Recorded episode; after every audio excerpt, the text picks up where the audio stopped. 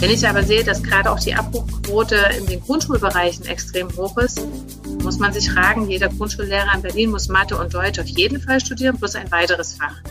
Warum muss ein Mathe-Grundschullehrer, ich betone nochmal, das geht um die Grundschule, warum muss der wirklich Analysis und Algebra oder höhere Analysis beherrschen? Fällt dort dreimal durch die Prüfung oder zweimal durch die Prüfung, ist maximal frustriert und haut das gesamte Lehramtsstudium. Da müssen wir schauen, liegt unser Fokus in bestimmten Schulformen, in bestimmten pädagogischen Tätigkeiten nicht woanders, wenn wir unsere Schulen wirklich gut aufstellen wollen und wenn wir auch endlich mal wieder in Schule über Schulqualität sprechen wollen, dann bedarf das einfach mehr multiprofessionelle Arbeit an den Schulen. Das Angebot an, Schulen in afrikanischen Ländern beinhaltet immer eine Vielfalt an musikalischen Angeboten, an sportlichen Angeboten und das findet tatsächlich an den Schulen vor Ort statt. Und das wünsche ich mir sehr, dass das bei uns ähm, auch gerade in Berlin noch besser wird. Ähm, und das habe ich halt dort erlebt, dass es viele Sportvereine gab, die in den Schulen waren, dass es ein breites Angebot gab, Musikinstrumente in den Schulen zu lernen direkt. Den Auftakt zu dieser Gesprächsreihe macht Katharina Günther Wünsch. Katharina Günther Wünsch ist die bildungspolitische Sprecherin der CDU-Fraktion im Berliner Abgeordnetenhaus.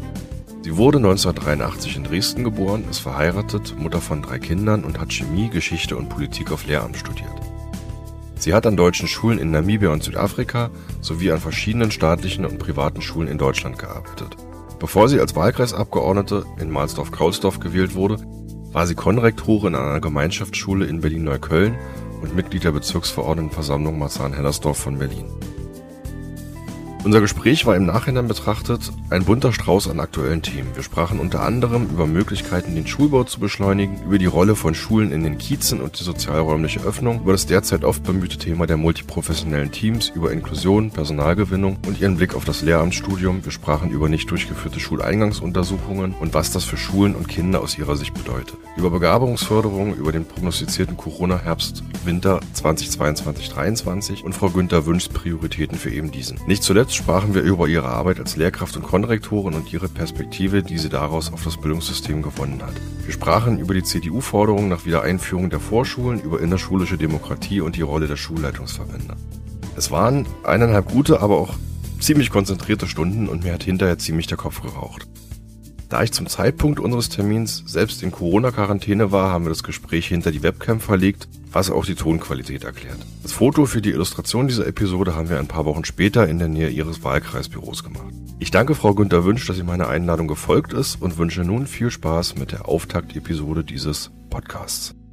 Frau Günter Wünsch, herzlich willkommen erstmal. Das eigentliche Konzept dieser kleinen Staffel mit bildungspolitischen Sprecherinnen und Sprechern ist ja eigentlich, dass ich Sie bei sich im Wahlkreis besuche das ist jetzt so ein bisschen ausgefallen, äh, Corona-Quarantäne bedingt in meinem Fall. Beschreiben Sie doch mal den Hörerinnen und Hörern ganz kurz, was ich dort gesehen hätte in Ihrem Wahlkreis. Herr Fischner, wenn Sie zu mir in den Wahlkreis gefahren wären, hätten Sie wahrscheinlich, wie viele meiner Besucher im ähm, Wahlkreisbüro gefragt, ob Sie noch in Berlin sind. Denn unsere Strukturen hier in Mahlsdorf und Kausdorf sind dann tatsächlich, wie der Name sagt, schon sehr dörflich.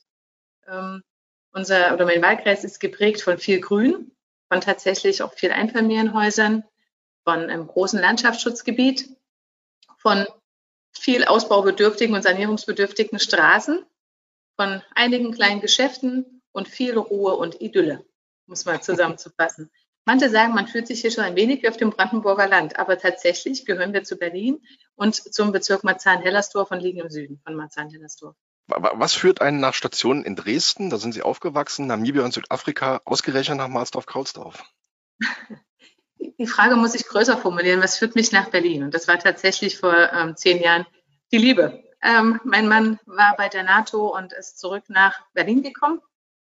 Und ich habe mich damals als Pädagogin in Berlin beworben und hatte die Schule in Neukölln schon fest ähm, zugesagt. Also der Schule in Neukölln hatte ich zugesagt und wollte da unbedingt hin. Und ich habe tatsächlich als Dresdnerin in der Utopie gelebt, dass 18 Kilometer Dienstweg, bin vorher 60 Kilometer gefahren von Dresden aus, machbar sind.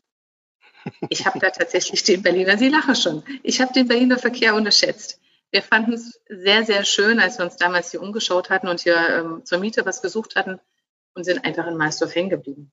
Sie waren dort jetzt auch in, also Sie waren dort fünf Jahre lang auch in der Bezirksverordnetenversammlung aktiv in, in Ihrem Bezirk in Marzahn-Hellersdorf. Was sind oder waren aus Ihrer Sicht die, die größten Baustellen, die Sie haben? In Marzahn-Hellersdorf jetzt konkret ja. im Bezirk? Genau, genau. Ähm, ich spreche jetzt mal aus der bildungspolitischen Sicht zuerst. In Marzahn-Hellers oder Marzahn-Hellersdorf ist ein Bezirk, der natürlich mehrere Besonderheiten hat. Ähm, ich habe gerade Marsdorf-Kausdorf beschrieben, habe aber gesagt, dass es im Süden liegt.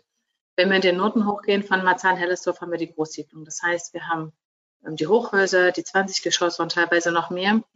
Und ähm, wir haben in äh, Marzahn-Hellersdorf eine extreme Verdichtung in den letzten zehn Jahren. Es ist der Bezirk mit dem größten Zuzug. Ähm, das heißt, wir haben wahnsinnig viele neue Familien und mit auch teilweise vielen Kindern bekommen, zählen wir ja dazu, wie wir hierher gezogen sind. Und das bedeutet, wir brauchen viele neue Kitas, wir brauchen mehr Schulen, wir brauchen Schulen mit Erweiterungsbauten, ähm, neuen Standorten.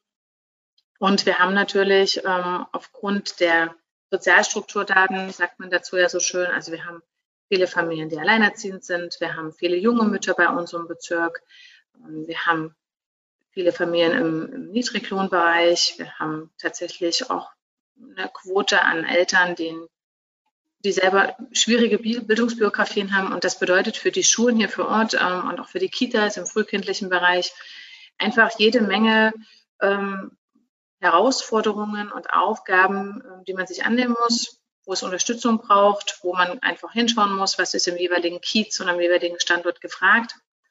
Ähm, das ist so im Bildungsbereich und im Familienbereich ähm, sind das große Aufgaben für Marzahn-Hellersdorf. Und was ich gerade schon sagte, wir verdichten oder haben extrem verdichtet. 25 Prozent aller Neubauvorhaben in der letzten Legislatur haben in Marzahn-Hellersdorf stattgefunden. Wir müssen jetzt uns dringend darum bemühen, die Infrastruktur mitwachsen zu lassen. Und damit meine ich nicht nur Kitas und Schulen, damit meine ich tatsächlich auch eine Gesundheitsinfrastruktur. Familien brauchen wahnsinnig lange, um einen Kinderarzt zu finden bei uns. Ich meine aber auch Jugendfreizeitangebote, zum Beispiel Marsdorf Kausdorf. So schön wie es hier ist, wir haben hier nicht einen Jugendclub, wir haben hier kaum Sportvereine, wir haben keine öffentlichen Plätze, wo sich auch Jugendliche mal treffen können, mal zusammenfinden können. Und das, ähm, das muss jetzt nachgebessert werden. Also da müssen wir jetzt einfach nachsteuern. Da braucht es jetzt hier im, im Bezirk eine Anstrengung, wo wir sagen, bauen, Berlin braucht Wohnungen. Das hat Marzahn-Hellersdorf über Gebühr getan. Aber jetzt müssen wir schauen, dass wir den Menschen und den Familien oder auch den älteren Menschen, die hierher gezogen sind, ähm, ein schönes Leben ermöglichen. Also auch ein Kiez schaffen, wo es einfach schön ist, Spaß macht zu leben und wo man auch ähm, was machen kann. Hm. Jetzt, jetzt war das tatsächlich Ihre Antwort schon fast äh, so eine Art Teaser für die ganzen Themen, die jetzt hier noch auf meiner Liste stehen. Ähm, ich, ich würde jetzt da tatsächlich mal so, so, so nach und nach so ein bisschen reinspringen. Ähm, was Sie als erstes jetzt aufgeworfen haben, ist natürlich ein Thema, was wir, naja, in, in mehreren Bezirken Berlins haben, unter anderem auch hier bei uns in Pankow, ähm, ist der Schulbau. Ein Riesenthema. Ähm, wie bekommen wir da Tempo rein aus Ihrer Sicht? Wie bekommen wir Tempo in die Schulbauoffensive? Also die, also, also die, das ist ja ein sehr mannigfaltiges Problem mit sehr vielen Ebenen.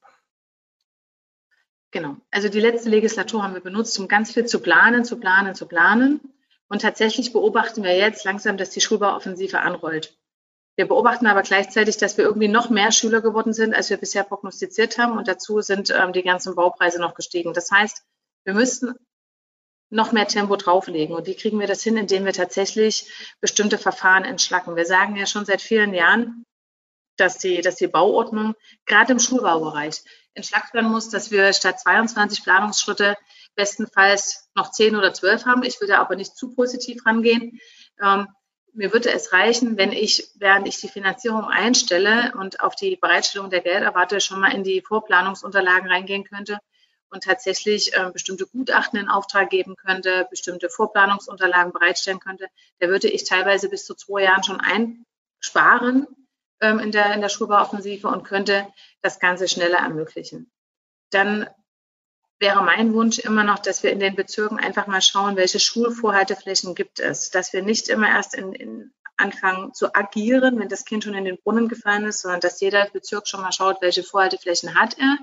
Und das Land muss dann parallel dazu Mittel bereitstellen. Wir haben das sogenannte 100 Millionen Investitionsprogramm gehabt. Das muss aufgestockt werden, das reicht nicht, um schnellstmöglich Container, Standorte, also klingt immer ganz furchtbar, wir können es auch modulare Ergänzungsbauten oder modulare Unterrichtsräume nennen, ähm, schnellstmöglich auf diese Vorhalteflächen zu stellen. Und wenn wir es dann noch schaffen, dass wir es im Bezirk ähm, schneller hinbekommen, die Baugenehmigungen äh, für diese Standorte zu erhalten, also dass wir nicht so lange wieder in den Ämtern ähm, mit den ganzen Unterlagen hängen, dass ich alleine für die Bereitstellung, für die Baufreimachung eines solchen Grundstückes anderthalb bis zwei Jahre benötige, sondern vielleicht mit einem halben Jahr fertig bin. Denn das Aufstellen der Container an sich dauert sechs Monate, wenn Sie die Unternehmen fragen.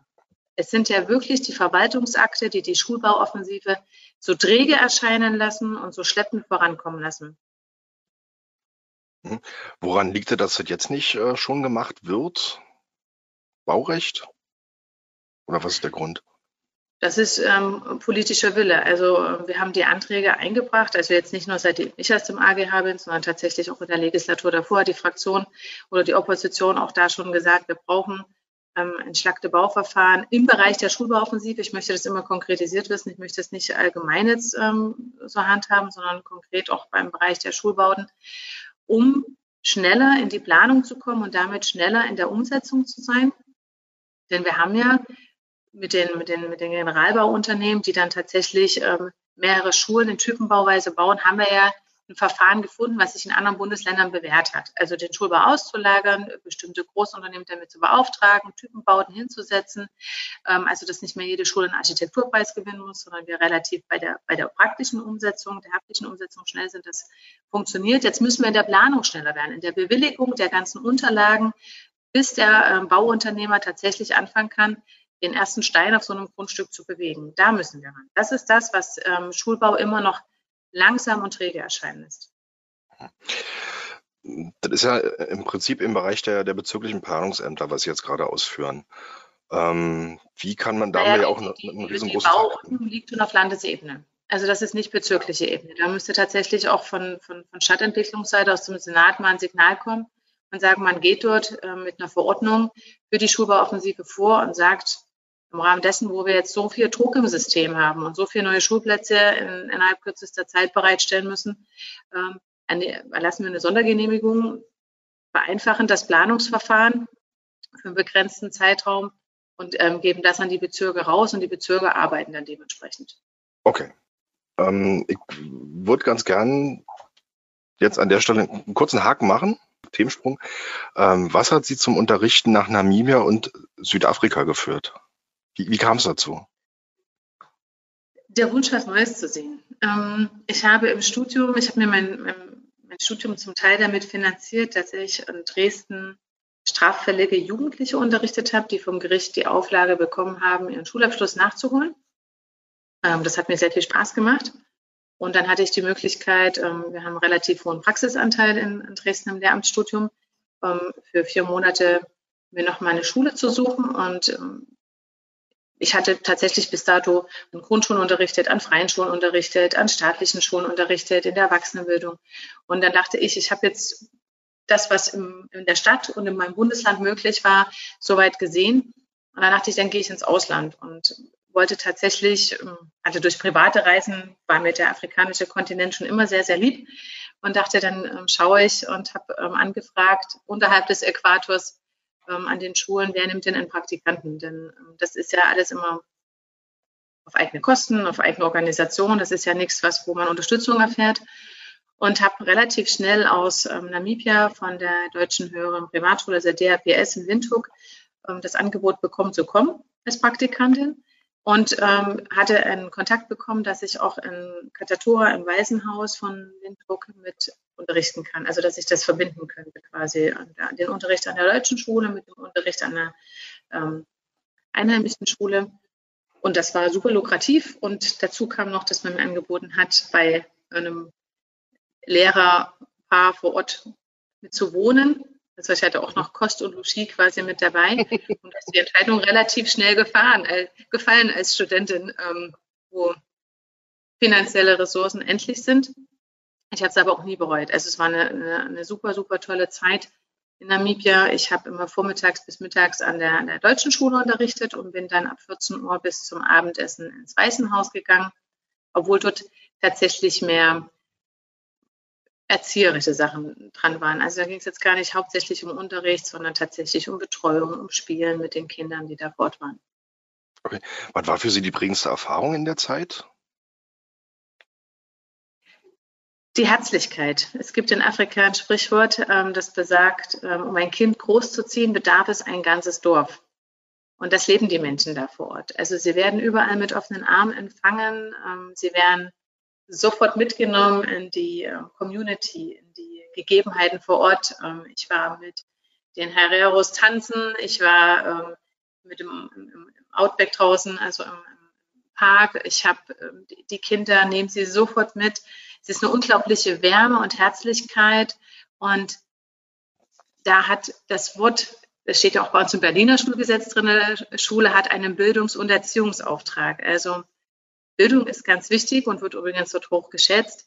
Aber diese Menschlichkeit, diese, diese Bindungsarbeit, die wir auch mit den Kindern haben, dieser Erziehungsauftrag, der dann fachmännisch mit dem Fachbegriff immer dahinter steht, der hat dort auch einen hohen Stellenwert.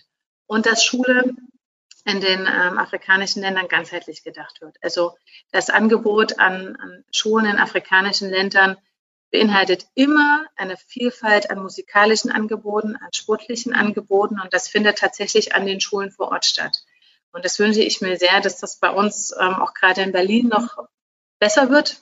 Stichwort Ganztag.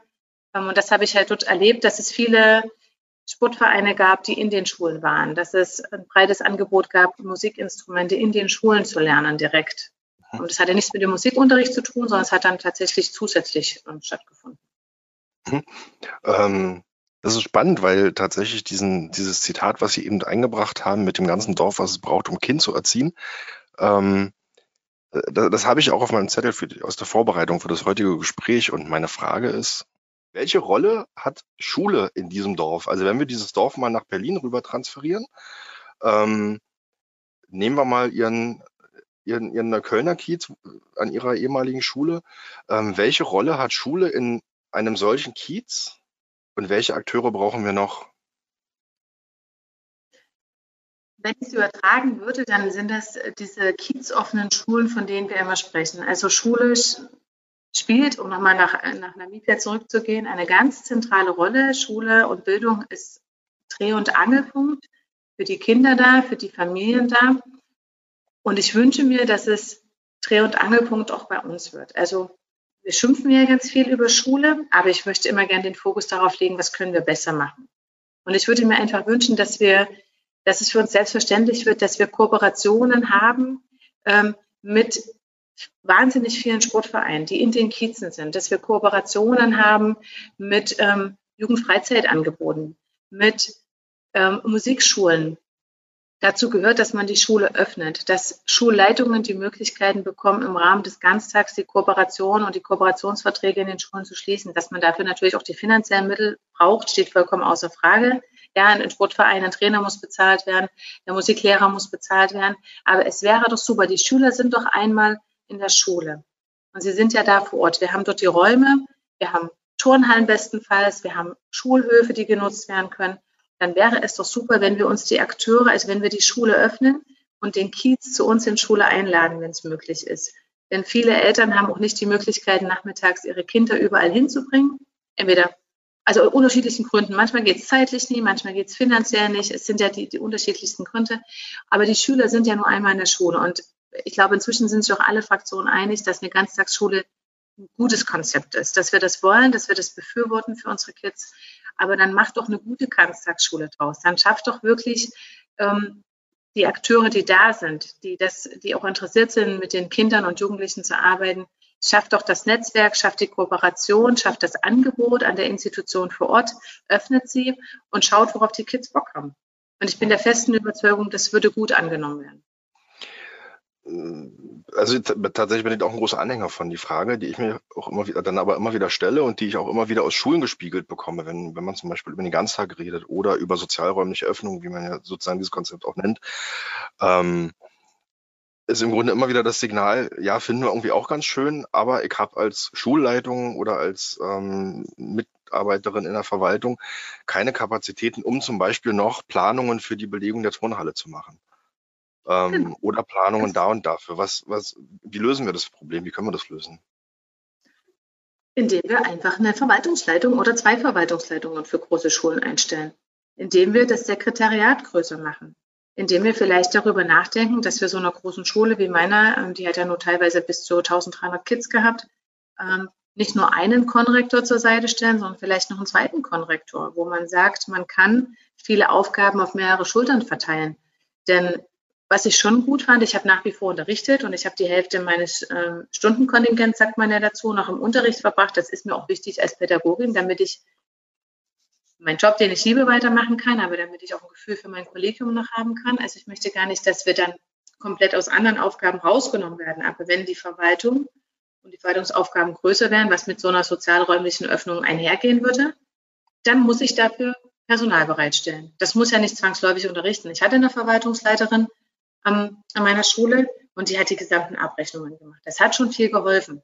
Die kann natürlich jetzt nicht noch die ganzen Kooperationsverträge machen, weil die war schon gut beschäftigt.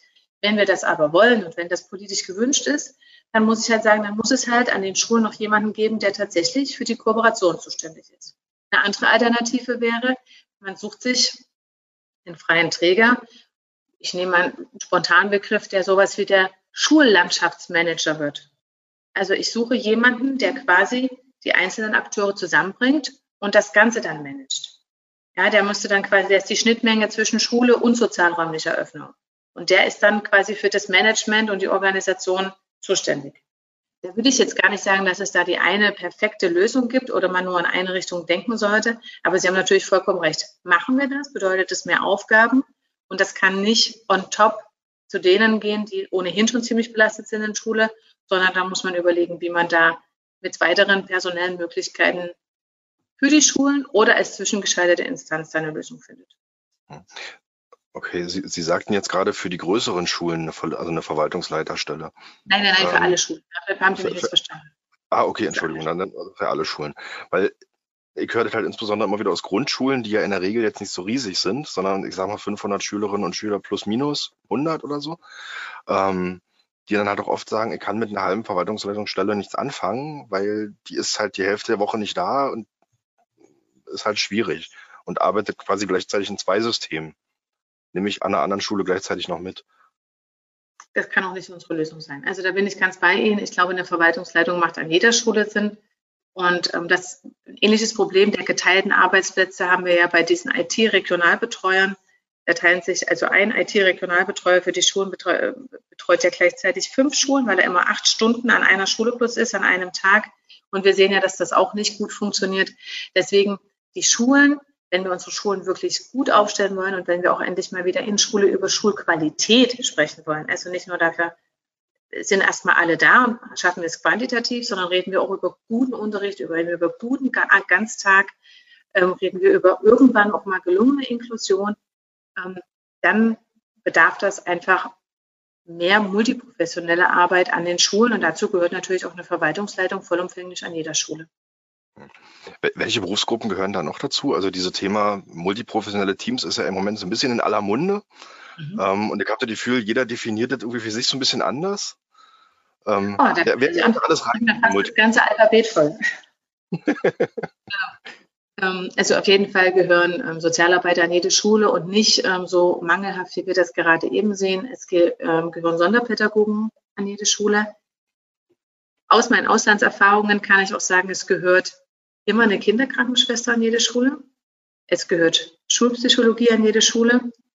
aus der Erfahrung in Neukölln, und da habe ich sehr positive Erfahrungen gemacht. Wir haben ein Modellprojekt gehabt, wo wir Logopäden, Ergotherapeuten und Lerntherapeuten an der Schule hatten ähm, hing damit zusammen, dass wir auch Kinder mit besonders komplexen Förderbedarfen bei uns hatten in kleinen Lerngruppen. Also das lief über andere Schienen. Das ist jetzt nicht das, wie gesagt, es war ein Modellprojekt.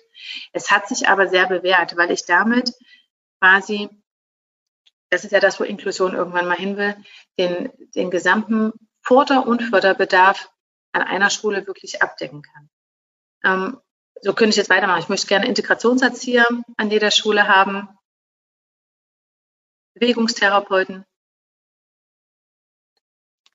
Okay. Ähm, was, was bedeutet das für die, also angenommen, wir hätten jetzt diese, dieses Team, so ein, so ein schönes, mhm. großes mit ganz vielen verschiedenen Berufsgruppen. Mhm. Ähm, was würde das aus Ihrer Sicht für die Arbeit der Schulleitungen bedeuten? Also wie wird eine Schulleitung befähigt, ein multiprofessionelles Team zu führen? bis hin, also jetzt mal ganz kleinteilig gedacht, äh, wie beurteilt eine Schulleitung die Arbeit einer Schulkrankenschwester?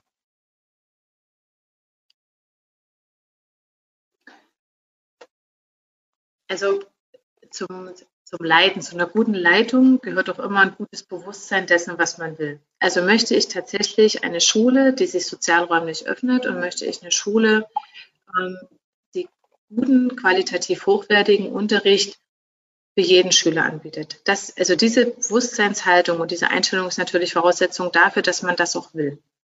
Ja, das, also das muss zwingend da sein. Und dann lässt sich das auch gut organisieren. Also ich habe ja selber die Schulplanung machen müssen für 100, knapp 150 Kollegen und über 1000 Kinder. Das war ja meine Aufgabe, das Gesamte immer jedes Jahr zu planen. Ähm, wie beurteile ich eine Kinderkrankenschwester? Ähm, genauso wie ich einen Kollegen beurteile. Ich, ich wüsste jetzt noch nie, in welche Verlegenheit ich komme, eine Kinderkrankenschwester zu beurteilen. Ähm, aber natürlich ist sie habe ich, habe ich dort ähm, den, das kranke Kind oder habe ich da den Notfall oder habe ich da eine Unfallsituation, dann gibt es da genauso Verfahrensweisen und, und, und Vorgehensweisen, die dann bedacht werden müssen. Ansonsten glaube ich, ist es das Zusammenspiel im Ganzen. Also wie entlaste ich den Schulalltag und wie schaffe ich eine Situation an Schule, dass sich alle dort wohlfühlen? das beurteilen würde ich gar nicht so, einen, je länger ich darüber nachdenke, ist das gar nicht so meine erste Überlegung, wie beurteile nee, ich die nee, Kindergartenschwester? Genau, nee, nee das, das war jetzt natürlich sehr kleinteilig gedacht, aber äh, nach meinem Eindruck geht es auch dann am Ende tatsächlich genau da, also unter anderem auch dahin. Weil man sagt, man ist Schulleitung und hat irgendwie so ein multiprofessionelles Team unter sich. Man muss ja dieses Team führen, also sowohl fachlich als auch menschlich. Und die Frage ist einfach, wo bekommt eine Schulleitung die Fachlichkeit her, um das alles zu beurteilen zu können? Also bei IT-Kräften ist ja genau das Gleiche. Also ich verstehe das Anliegen dahinter, wie bekomme ich die Fachlichkeit? Natürlich muss Schulleitung auch qualifiziert werden. Und ich kann Ihnen schon mal sagen, also ich bin ähm, stellvertretende Schulleiterin geworden und ich habe über die staatlichen Stellen kein einziges Fortbildungsangebot bekommen, weil die über anderthalb Jahre ausgebucht sind. Das heißt, ich habe mich bei, auf eigene Kosten bei freien Trägern qualifiziert, habe das gerne gemacht, weil es mir auch ein Anliegen war, bestimmte Dinge auch einfach nochmal zu lernen, zu erfahren, gezeigt zu bekommen. Und das gehört dann natürlich da hinein. Also wenn wir jemals in der Lage sind, so breit multiprofessionell zu arbeiten, wie ich es jetzt gerade beschrieben habe, was mein Wunsch wäre, was eine Vision sein könnte vielleicht für die nächsten zehn Jahre. Dann ähm, muss natürlich zukünftig, also man muss sich ja fortbilden, um Schulleiter zu werden oder stellvertretende Schulleiterin zu werden, dann muss zukünftig dieses Fortbildungsangebot dahingehend ausgebildet werden oder ausgebaut werden, dass man in der Lage ist, dann dort klare Kriterien zu haben, wie führe ich, also was sind die Kriterien, so ein multiprofessionelles Team einzusetzen, was bezwecke ich damit? Was ist die Zielsetzung dieses Teams? Und wie äh, beurteile ich das Ganze, ob es gelingt oder ob es nachgesteuert werden muss? Okay. Sie hatten jetzt schon ein paar Mal auf Ihre ehemalige Schule referenziert. Ähm, was war, um was war für Sie? Beispiele zu haben, ein praktisches. Ja, ja, ja, ja, natürlich, genau. Aber ähm, das hat mich, also interessiert mich tatsächlich, weil äh, Sie waren in Neukölln an einer Gemeinschaftsschule. Mhm. Ähm, und jetzt äh, ist es jetzt auch kein Geheimnis, dass die CDU-Gemeinschaftsschulen äh, tendenziell eher reserviert gegenübersteht. Ähm, die, die Frage, die, die mich interessiert, was, hat, was hat Sie dort hingezogen? Was, was war der, der Grund, dass Sie gesagt haben, dort will ich hin, genau in diesen Kiez, an diese Schule, an diese Schulform? Ich bin Pädagogin mit Leib und Seele und ähm, ich liebe meinen Beruf, den ich ausführen durfte jetzt viele Jahre. Und ich habe ja gesagt, ich habe zum Beispiel in der Vergangenheit schon mit straffälligen Jugendlichen gearbeitet. Ich habe an der privaten kirchlichen Schule gearbeitet. Ich habe an ganz klassisch staatlichen Schulen gearbeitet und meine letzte Station, bevor ich nach Neukölln gekommen war ähm, oder nach Neukölln gegangen bin, war ein hochbegabten Internat. Und so dass ich schon relativ vom Spektrum her relativ viel gesehen hatte und Sie kennen das Verfahren vielleicht auch, wenn man nach Berlin kommt und sich bewirbt als Lehrkraft hier, geht man, ich habe immer gesagt, wie zu so einer Fiebeshow. Also man geht zu so einer Vorstellungsrunde ähm, und ich, ich stand tatsächlich auf einer Bühne und vor mir waren so 50, 60 Schulleiter und man musste sich vorstellen. Und hinterher, ähm, also konnte die Schulleiter Fragen stellen und hinterher bekommt man Anrufe von den Schulen, die interessiert an einem sind.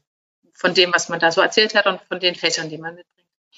Und mich haben unterschiedliche Schulen angerufen und unter anderem die Gemeinschaftsschule. Und bevor ich mich in ähm, Berlin beworben habe, habe ich mich natürlich informiert, welche Schulformen gibt es in Berlin. Ähm, und es gibt in Sachsen zum Beispiel keine Gemeinschaftsschulen. Und ich habe mich tatsächlich sehr gefreut, als eine Gemeinschaftsschule bei mir angerufen hat und mich gefragt hat, ob ich mir das vorstellen könnte, bei ihnen zu arbeiten, weil ich es einfach spannend fand.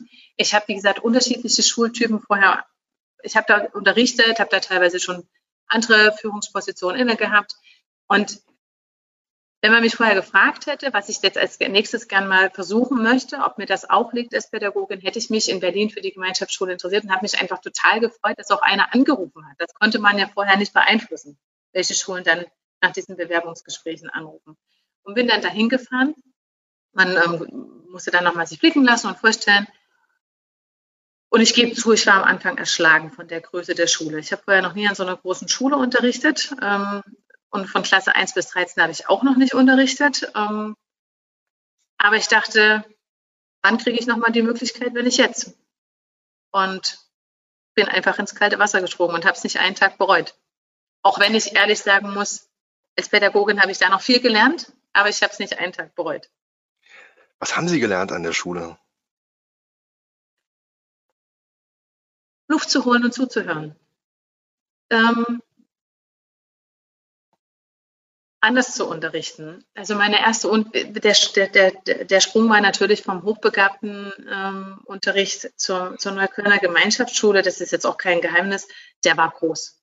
Also ich hatte, meine erste Stundenvorbereitung hat vier Wochen gehalten, um es mal auf den Punkt zu bringen, weil ich einfach nicht vorangekommen bin. Weil meine Neuköllner Kids ganz viele Fragen hatten zu meinem Dialekt, zu meinen Tätowierungen, warum ich eigentlich nach Neukölln komme, warum ich mir ein schickes Gymnasium ausgesucht habe. Und dann haben manche auch probiert zu testen, hält es aus, bleibt sie noch eine Weile, was können wir so machen? Und das war natürlich neu, anders. Und am Anfang dachte ich, puh, okay, das gucke ich mir jetzt mal an. Und das, was ich gerade sagte, ich habe meinen Schülern zugehört. Und ich habe tatsächlich mir die Zeit genommen, erstmal ihre ganze Neugier oder einen Großteil ihrer Neugier zu befriedigen, weil ich wusste, dann habe ich sie vielleicht auch im Boot. Und wir haben mal einen Austausch gehabt, der ihnen ganz wichtig war. Denn das, glaube ich, war für meine Schüler in Neukölln ganz bezeichnend Vertrauen. Haben sie Vertrauen zu ihrem Lehrer und haben sie da ein gutes Gefühl, dann habe ich da die tollsten Stunden erlebt und den besten Unterricht machen können. Und dafür muss man sich Zeit nehmen. Und die hatten Sie da? Die habe ich mir genommen. Auch. Die haben Sie sich genommen, okay. Also ich, ich erzähle es mal ganz kurz. Ich war seinerzeit mal Mitglied des Landeselternausschusses und in der Funktion haben wir mal getagt bei Ihnen in der Schule.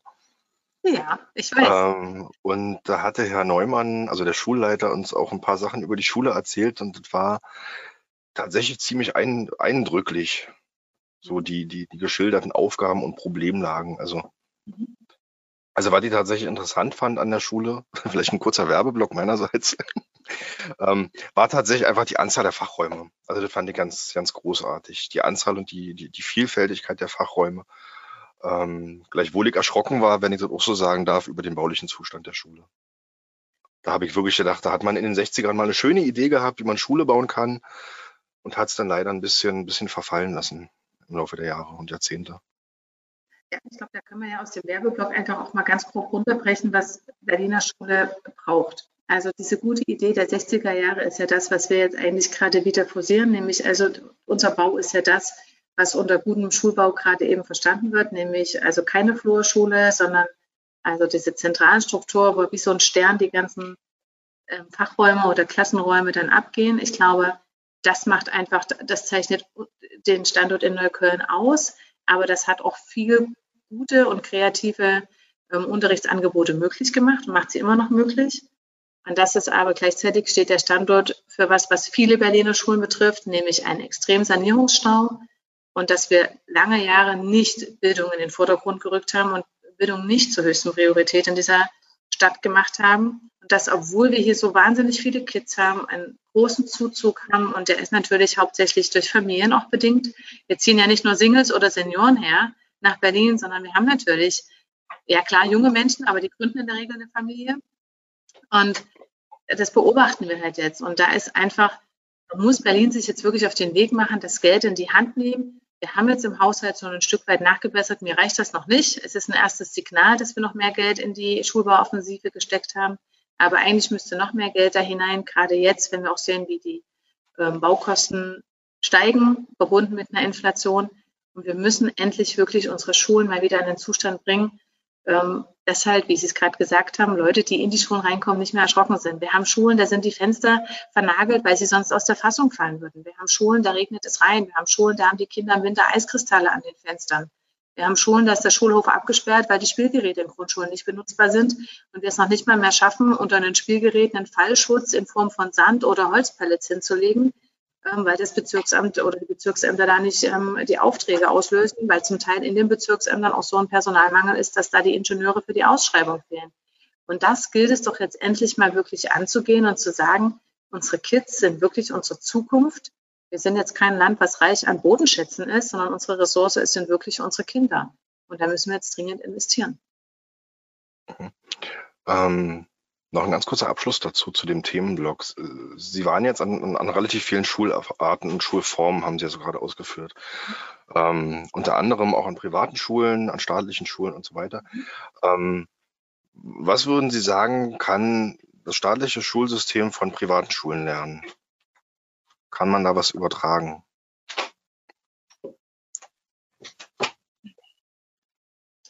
Kann man da was übertragen? Ich finde, sie haben beide ihre Daseinsberechtigung.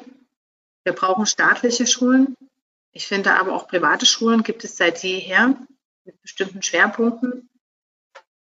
Also es, es geht mir nicht darum, die beiden Schul Schularten gegeneinander zu stellen, sondern wirklich um die Frage, was kann man gegenseitig voneinander vielleicht sogar lernen. In beide Richtungen. Private Schulen können von staatlichen Schulen sicherlich mitnehmen ähm, die, die Heterogenität. Also das, ich würde mir wünschen, aber da, da sind private Schulen noch ein Stück weit gegeißelt, weil sie werden nach wie vor nicht unterstützt von der Senatsverwaltung, dass sie es ähm, auch Familien mit geringerem Einkommen zum Beispiel ermöglichen können, ihre Kinder auf eine private Schule zu schicken. Da bräuchte es einfach eine Unterstützung der privaten Schulen. Das ähm, sagen sie auch jedes Jahr wieder. Sie würden gerne heterogener sein, wenn sie dafür Unterstützung bekommen würden, ähm, damit sie sich weiter ähm, tragen können. Denn sie, am Ende des Tages müssen sie natürlich wirtschaftlich denken und arbeiten. Und eine staatliche Schule kann natürlich von einer privaten Schule ähm, die, die, teilweise doch sehr kreativen und flexiblen Lösungen ähm, übernehmen. Also eine, private Schulen sind halt freier in ihrer ähm, pädagogischen Gestaltung. Sie haben kleinere Klassen, sie haben mehr Teilungsräume. Das resultiert daraus, dass sie natürlich wie ein Wirtschaftsunternehmen agieren. Ähm, und da, ob man da jetzt davon lernen kann, ich möchte gar nicht sagen, dass eine, dass eine Schule, dass ein Kollegium einer staatlichen Schule nicht gewollt, gewillt wäre, das auch zu machen, sondern das sind natürlich die Gegebenheiten anderer und die, die, die Rahmenbedingungen, die das Ganze limitieren.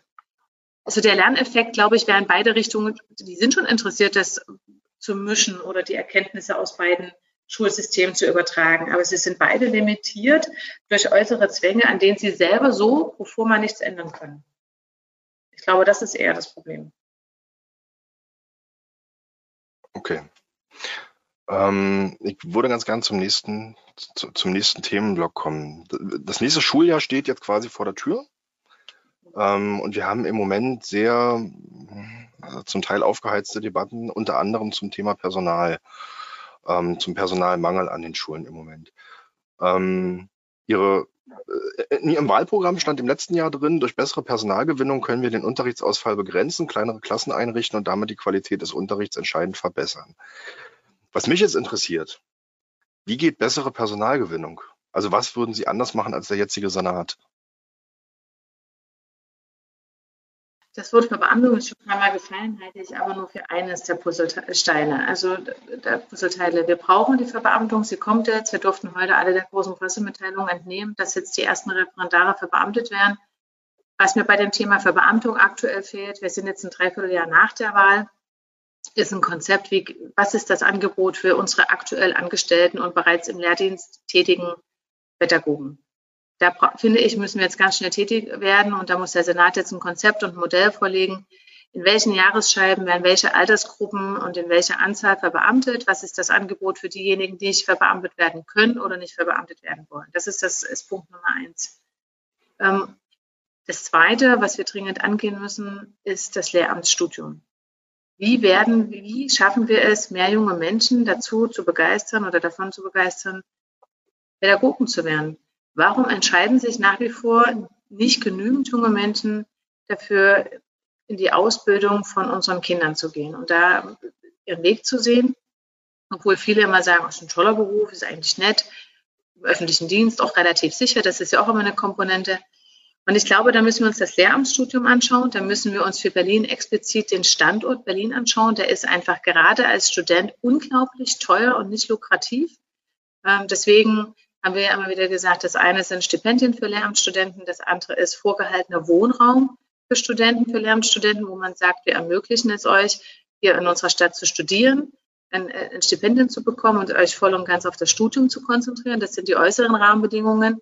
Und dann sehen wir es ja aber auch immer wieder, dass das Lehramtsstudium häufig abgebrochen wird und auch der, die Abbruchquote im Referendariat relativ hoch noch ist. Und da müssen wir schauen, woran liegt das? Und in meinen Augen, ich habe das auch zu meiner Studiumszeit schon gesagt, ist das Lehramtsstudium extrem akademisiert. Jetzt kann man sagen, klar, will ich, will ich einen zukünftigen Abiturienten unterrichten, dann braucht es mit Sicherheit ein Mindestmaß an Fachlichkeit. Da bin ich auch dabei, gerade auch als Naturwissenschaftlerin ohne Frage. Wenn ich aber sehe, dass gerade auch die Abbruchquote in den Grundschulbereichen extrem hoch ist, muss man sich fragen, jeder Grundschullehrer in Berlin muss Mathe und Deutsch auf jeden Fall studieren, plus ein weiteres Fach. Warum muss ein Mathe Grundschullehrer, ich betone nochmal, es geht um die Grundschule, warum muss der wirklich Analysis und Algebra oder höhere Analysis beherrschen, fällt dort dreimal durch die Prüfung oder zweimal durch die Prüfung, ist maximal frustriert und haut das gesamte Lehramtsstudium. Da müssen wir schauen, liegt unser Fokus in bestimmten Schulformen, in bestimmten pädagogischen Tätigkeiten nicht woanders? Müssen wir unsere zukünftigen Pädagoginnen und Pädagogen nicht so vorbereiten, dass sie methodisch, didaktisch und fachlich für ihre jeweilige Schulform qualifiziert sind?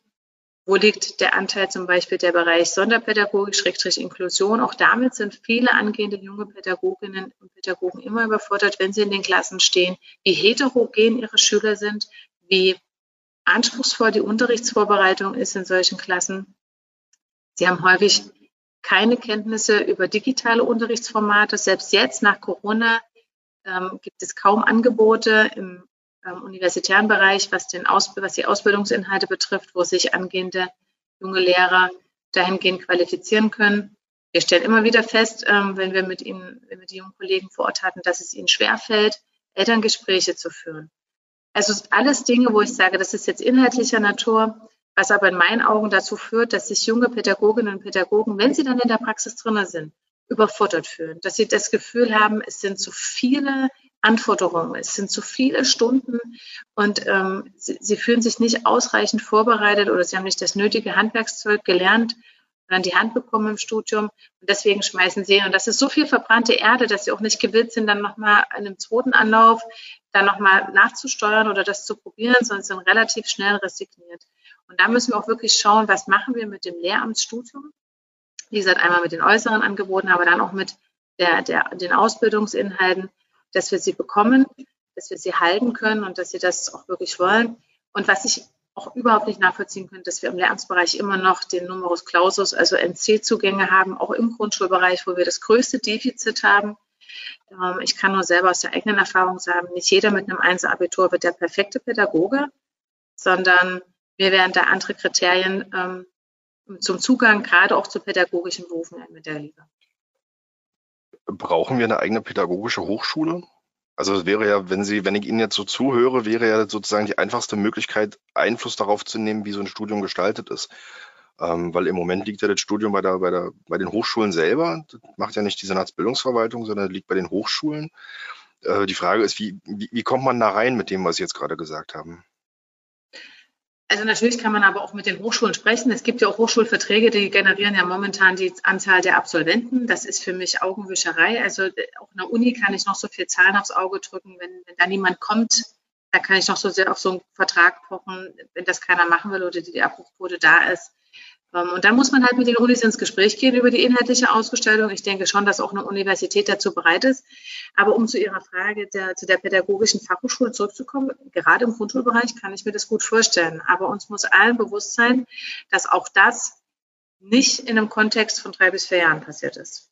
Also man gründet nicht einfach mal so eine pädagogische Fachhochschule, sondern auch das hat einen, hat einen zeitlichen Horizont von mindestens sieben bis zehn Jahren, wie das Ganze so angelaufen ist, dass wir daraus wirklich ähm, neue Pädagogen ähm, generieren können. Was, was ist denn äh, Ihre generelle Prognose für die Frage des, des äh, Pädagoginnen und Pädagogenmangels an den Schulen? Also wie lange, wie lange werden die Schulen brauchen, um den wieder aufholen zu können? Weil das wird sicherlich nicht in den nächsten ein, zwei Jahren passieren. Das kommt sicherlich auch auf die Maßnahmen jetzt an. Also es gab auch mal die Überlegung, was machen wir zum Beispiel, könnten wir uns damit tragen, ähm, Grundschulpädagogen eventuell schon mit einem Bachelorabschluss eine Lehrbefähigung zu geben. Welche Angebote machen wir Quereinsteigern momentan? So attraktiv ist der Einstieg als Quereinsteiger nicht. Denn ich verpflichte mich ja mit allen nachstudierten Sachen, Referendariat und wie lange ich dann in Berlin tätig sein muss als, als Quereinsteiger für insgesamt sieben Jahre aktuell noch. Auch da muss man sagen, welcher Mensch kann eigentlich, wenn er nicht gerade hier schon Haus und Hof und Kinder hat, sein Leben für sieben Jahre im Voraus planen. Also ich hätte es vor zehn Jahren noch nicht gekonnt als junger Mensch, da hätte man mich nicht fragen können.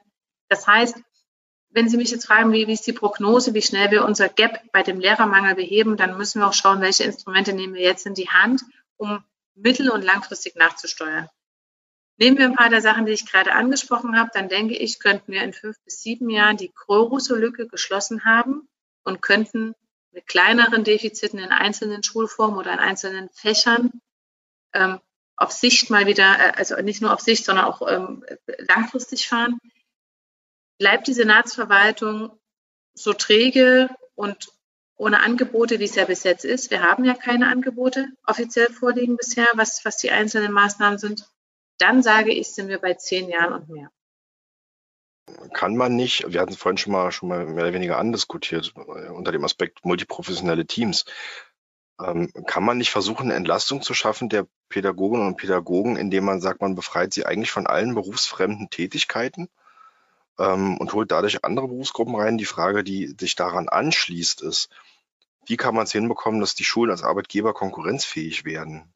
Und bleiben, weil das ist ja im Moment so ein großes Problem, was ja auch, auch in den Bezirken gerade immer wieder diskutiert wird, ähm, dass einfach die Gehälter, die angeboten werden oder die Rahmenbedingungen einfach nicht attraktiv sind. Zwei Fragen in einer eigentlich.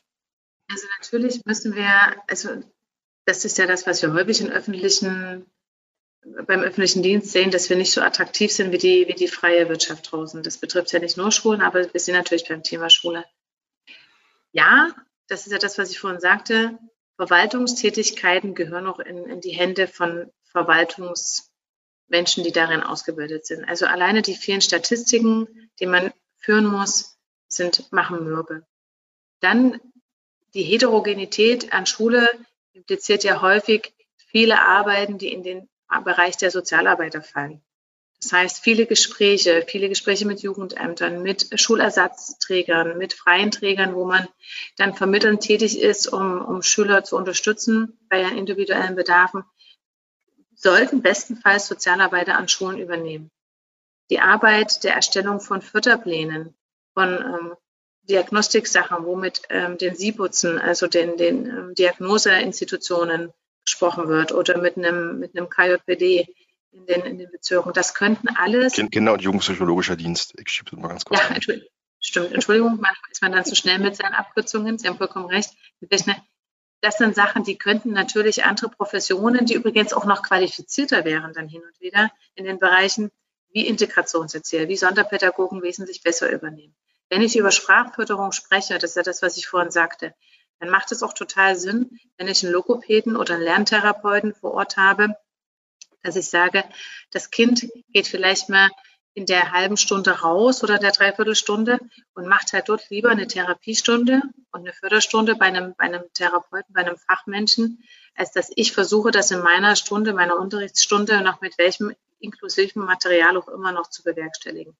Also natürlich haben Sie recht, wenn die Arbeitsbelastung, die ja unterschiedlich wahrgenommen wird und die auch unterschiedlich kommuniziert wird, je nachdem, mit welchem Pädagogen an welchem Standort und in welcher Schulform sie sprechen, geäußert wird.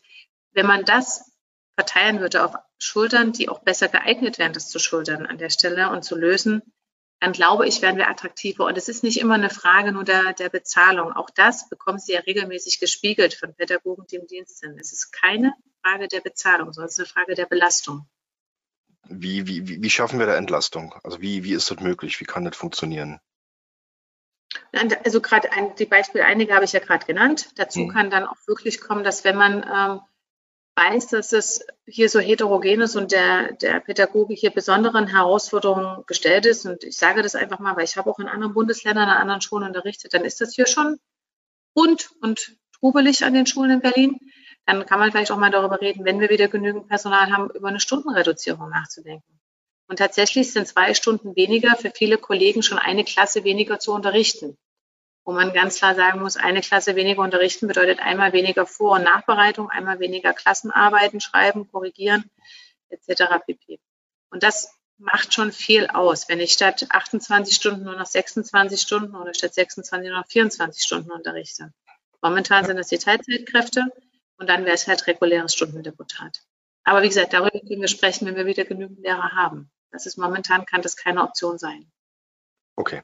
Ähm, wir haben als anderen als, äh, Komplex und also derzeit im, im, im, Zusammenhang mit dem neuen Schuljahr die Frage der Beschulungsreife. Also wir hatten jetzt zuletzt äh, die Feststellung, dass äh, ganz viele Kinder nicht un äh, schuleingangs untersucht worden sind in Berlin. Mhm. Bis zuletzt. Ähm, da hatten Sie auch im, im, im letzten Bildungsausschuss nochmal nachgefragt bei der Senatsverwaltung, wie jetzt da der Stand ist und wie jetzt damit umzugehen ist. Und die Antwort war, wenn ich das mal kurz zusammenfasse, es wird noch Untersuchungen geben. Es werden Kinder übrig bleiben. Und von denen, die übrig bleiben, wird es einen Teil geben, der im Nachgang als nicht beschulungsreif festgestellt wird. Aber die Schulen werden das schon ausgleichen. Frage an Sie. War, Sie den o der Senatorin fast getroffen. Waren Sie mit der Antwort zufrieden? Weder zufrieden noch sonst irgendwas das ist eine zutiefst frustrierende Antwort. Ähm, wir haben 25, 75 Prozent der Kinder haben jetzt eine Einstellungsuntersuchung bekommen. Eine Anfrage einer Kollegin aus dem Abgeordnetenhaus hat deutlich gemacht, dass es auch nicht mehr geworden sind seitdem. Es ist dabei geblieben. Ähm, jetzt sind ähm, Sommerferien. Man kann davon ausgehen, dass die Familien verreist sind. Es wird jetzt auch kaum noch Einladungen geben zur Einschulungsuntersuchung, geschweige denn werden die jetzt überfrequent nachgenommen. Und 25 Prozent, also ein Viertel der Kinder nicht zu untersuchen, das ist schon sportlich. Das haben wir die letzten Jahre beobachtet. Das ist also keine Frage von Corona, sondern es ist auch eine Frage dessen, dass die Gesundheitsämter auch überlastet sind und dass es uns nicht gelingt, die Familien, die nicht erscheinen, ähm, danach zu halten. Also die Familien, die nicht kommen, da auch nicht äh, so zu erreichen, dass sie dann wirklich final eine Einschulungsuntersuchung mit ihren Kindern noch wahrnehmen. Und die Antwort der Senatorin, den Schulen wird schon was einfallen, das gibt es an jeder Schule und das gab es schon immer und man wird dann schon ein Handling finden. Das kann nicht unsere Antwort sein, nicht, wenn gleichzeitig die Senatorin meint, sich ehrlich zu machen, dass 1000 Pädagogen fehlen und manche Grundschulen schon mit 50 Prozent Quereinsteigern ihren ihre Stundentafel versuchen abzudecken. Es ist eine zutiefst unbefriedigende Antwort. Und wir müssen jetzt wirklich darüber reden, wie kriegen wir Schulen, und da sind einfach manche Kieze mehr betroffen als andere, auch Marzahn-Hellersdorf war in der Vergangenheit mehr betroffen von nicht untersuchten Kindern als andere Bezirke, aber auch Köln war betroffen, Wettingen war betroffen, Kreuzberg war betroffen. Also es, es lässt sich da schon ein wenig, manche, also es lassen sich einige Bezirke schon identifizieren, die dann mehr Kinder haben als andere. Und da muss man einfach schauen, wie kann ich diese Schulen unterstützen? Sind es mehr pädagogische Unterrichtshilfen? Ist es ein schnellerer Beschluss von ähm, Schulhelfern, die diesen Kindern dann bewilligt werden? Also die Schulen stellen ja dann schon relativ schnell fest, noch vor den Herbstferien, dass diese Kinder nicht schulreif, haben Sie es ja gerade genannt, oder nicht, haben Sie schulreif gesagt, oder nicht beschulungsfähig, wie auch immer, ja, beschulungsreif sind. Ähm, das stellen die Pädagogen ja schon relativ schnell fest. Wir haben ungefähr sechs bis acht Wochen immer bis zu den Herbstferien. Und dann werden die ersten Anträge gestellt, die tatsächlich bei der Außenstelle eintrudeln und ähm, wo dann darum gebeten wird, die Kinder zu diagnostizieren. Und was dann, wenn wir schon diesen Weg gehen und sagen, es ist dann so und das Kind ist in der Schule und es gibt keinen Weg zurück, dann muss dann müssen die Verwaltungen und die Institutionen wenigstens schneller werden bei der Bereitstellung der Unterstützungen für die Schulen. das sind, wie gesagt, pädagogische Unterrichtshilfen, das sind die sogenannten Schulhelfer. Die werden, ähm, ich sage es jetzt mal ganz, ganz verwaltungsdeutsch, kindscharf also Schüler scharf den Schülern zur Seite gestellt, sind sechs Stunden, mal acht, mal zehn, je nachdem, was für ein Bedarf dann festgestellt wird. Und da muss man einfach sagen, wenn wir so eine Schulanfänger haben, die relativ schnell auffallen, dann müssen die auch schnell diagnostiziert werden und dann muss vor Weihnachten den Schulen in Form von den ähm, zusätzlichen Personal, das sind ja keine Pädagogen, sondern sind wirklich äh, Menschen, die die Kinder begleiten im Schulalltag, ähm, Hilfe zur Verfügung gestellt werden. Denn nur so werden wir unterrichten können. Und wenn wir sagen, nicht schulreif, dann kann ich Ihnen aus eigener Erfahrung sagen, das sind Kinder, die sind nicht in der Lage, allein auf Toilette zu gehen oder geschweige denn überhaupt, dass sie trocken sind. Das sind Kinder, die können keinen Stift halten. Das sind Kinder, die sitzen unter dem Tisch und wanken vor und zurück, weil sie einfach bisher noch nie in einer Gruppe waren mit 25 anderen Kindern. Die sind restlos überfordert.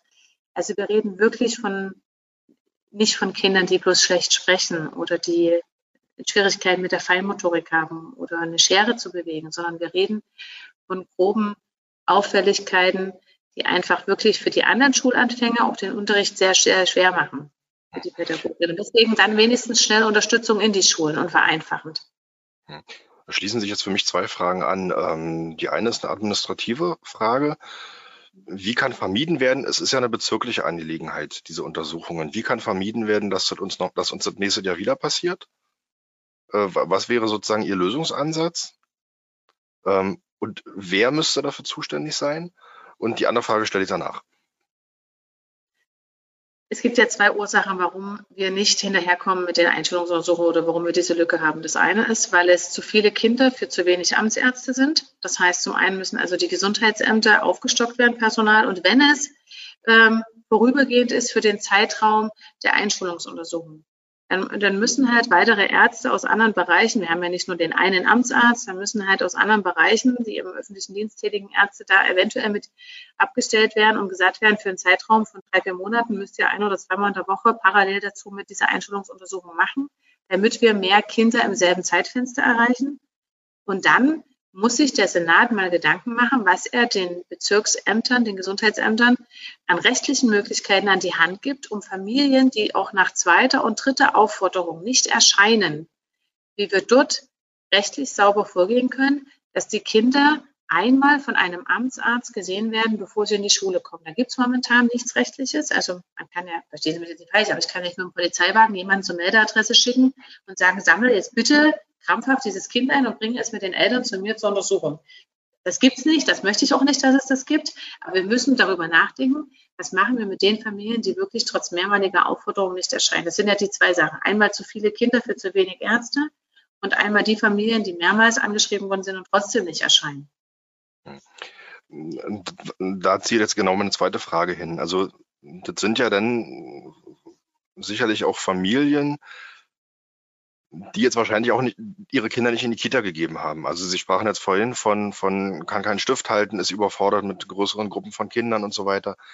Ähm, und da sagt Ihre Partei jetzt im, wieder im Wahlprogramm vom letzten Jahr, dass man im Grunde die Wiedereinführung der Vorschule fordert, mhm. ähm, inklusive verpflichtender Motoriktests, ähnlichem.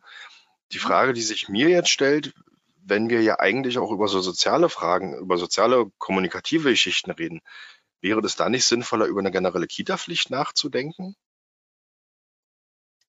Also die Vorschule haben wir ja immer benannt, weil wir sagen, dann hätten wir wenigstens ein Jahr vor Schulbeginn, wo wir sagen, wir haben ja auch dasselbe Problem bei der Sprachstandserhebung, also nicht nur bei der Einschulungsuntersuchung, sondern auch bei der Sprachstandserhebung, wo ja die Familien, wo dann der Sprachförderbedarf festgestellt wird, nicht zur anschließenden Sprachförderung erscheinen. Also wir haben ja nicht nur kurz vor Schulbeginn, sondern auch das Jahr davor schon das Problem mit dem Nachhalten von, von Dingen, die unsere Kids gut vorbereiten sollen für die Schule. Die Vorschule ist eine der Maßnahmen, wo wir sagen, dann könnte man alle erreichen. Das ist ja dann ähnlich wie mit einer Schulpflicht. Wenn ich nicht erscheine, wird es Bußgelder geben, wenn die Vorschule verpflichtend wäre. Jetzt sprechen Sie von der allgemeinen Kita-Pflicht. Da werden Sie auch in meiner Fraktion viele Unterstützer finden. Aber uns fehlen ja momentan schon 10.000 Kita-Plätze. Das heißt, ich bin ein Fan davon, was zu fordern, wenn ich es auch tatsächlich umsetzen kann. Und momentan könnten wir in dieser Stadt keine Kita-Pflicht umsetzen, weil wir weder die Plätze noch das Personal hätten, um alle Kinder in Berlin wirklich in die Kita zu stecken und adäquat zu betreuen und zu fördern. Aber, aber, aber wie setzt man dann eine Vorschulpflicht um? Also tatsächlich bei einer, bei einer verpflichtenden Vorschule hätten wir ja ein ähnliches Problem wieder, je nach Vorschulmodell. Dass genau, man sagt, man muss mehrere, eine oder mehrere Klassen pro Schule einrichten. Genau, man müsste halt schauen, steckt man also da muss man dann auch wieder räumlich schauen. Ähm, beide Modelle sind sicherlich denkbar, es an der Schule zu installieren oder an der Kita zu installieren. Ich nehme nochmal das, das Bundesland, aus dem ich als letztes gekommen bin. In Sachsen sind die Vorschulen an den Kitas. Ähm, ich weiß, dass es hier in Berlin vorher, ähm, es gab ja schon mal das System der Vorschule, dann waren sie an den, an den Schulen angegliedert. Ähm, das ist natürlich eine wesentlich kleinere Gruppe, ohne zu beschönigen zu wollen, dass wir auch da reden müssten, welche ähm, welche Personalien stecken wir da rein? Ein, ein, ein Teil, nicht unerheblicher Teil der Fünf- und Sechsjährigen ist ja bereits in der Kita. Ähm, wir reden von einigen Kindern, die momentan nicht da sind. Und wir würden die dann zusätzlich mit in diese Gruppe hineinstecken, sodass man da schauen muss, dass der Personalanteil, den wir benötigen, schon kleiner ist, als wenn ich eine generelle Kita-Pflicht habe. Und man müsste dann über das Programm einer sogenannten Vorschule sprechen. Also welchen Bildungsauftrag hat dieses Vorschuljahr dann? Und das ist natürlich, Sie haben es gerade ja gesagt, es geht nicht ausschließlich nur um, um Bildungsinhalte, sondern wir reden tatsächlich auch von kommunikativen, von sprachlichen, von sozialen Kompetenzen, die wir dann in diesem Vorschuljahr dringend auch ähm, im, im, Blick haben müssen. Motorische Kompetenzen übrigens auch kaum. Ein Kind kann noch eine Vorwärtsrolle, wenn es in die Schule kommt oder auf einem Bein springen. Also gehören viele Sachen dazu, ähm, die in diesem Jahr eine Rolle spielen müssten. Und da muss natürlich dann auch mal berechnet werden, wie viele Erzieher bräuchten wir und auch das muss vorbereitet werden. Vollkommen außer Frage. Okay. Ähm, ich würde gerne zum nächsten, zum nächsten Komplex kommen. Was, was, mich interessiert, und das ist ja auch immer wieder eine, eine große Debatte, äh, ist die Frage nach den Schulformen. Da sagen Sie jetzt, beziehungsweise Ihre Partei, wir werden die Vielfalt der Schulformen erhalten, damit alle Kinder in der Schulart, die ihren Begabungen entspricht, individuell bestmöglich gefördert werden können. Ähm, die, die, Frage, die sich mir daraus stellt, ist, ähm, wie man zum Beispiel Schülerinnen und Schülern angesichts der ober, übernachgefragten Oberschulen genau das ermöglichen kann. Also ganz einfach gesagt, wir haben zum Beispiel in Pankow bei uns ganz viele übernachgefragte weiterführende Schulen. Wir schicken ganz viele Kinder in andere Bezirke. Also wie können wir das lösen? Und zwar nicht nur räumlich, sondern auch vom, vom jeweiligen Curriculum der Schule. Ähm, und die Frage ist auch, wie bekommen wir das eigentlich bei den Grundschulen hin? Weil die Grundschulen haben Einzugsgebiete. Also ich habe im Grundschulbereich eigentlich gar nicht die Auswahl, mir eine Schule auszusuchen. Oder fast nicht, sagen wir es mal so. Also wenn wir von, wenn meine Fraktion von Schulform spricht, dann meinen wir natürlich eine Grundschule, eine ISS, ein Gymnasium, ein Förderzentrum, also alle Schulformen und die Gemeinschaftsschule selbstverständlich. Grundschulen haben Einzugsgebiete, Grundschulen generieren sich ja, das verstehen ja auch, das versteht ja auch kaum ein Bürger draußen, warum wir immer wieder so ein Defizit an Grundschulplätzen haben. Kinder werden geboren und brauchen sechs oder sieben Jahre später einen Grundschulplatz.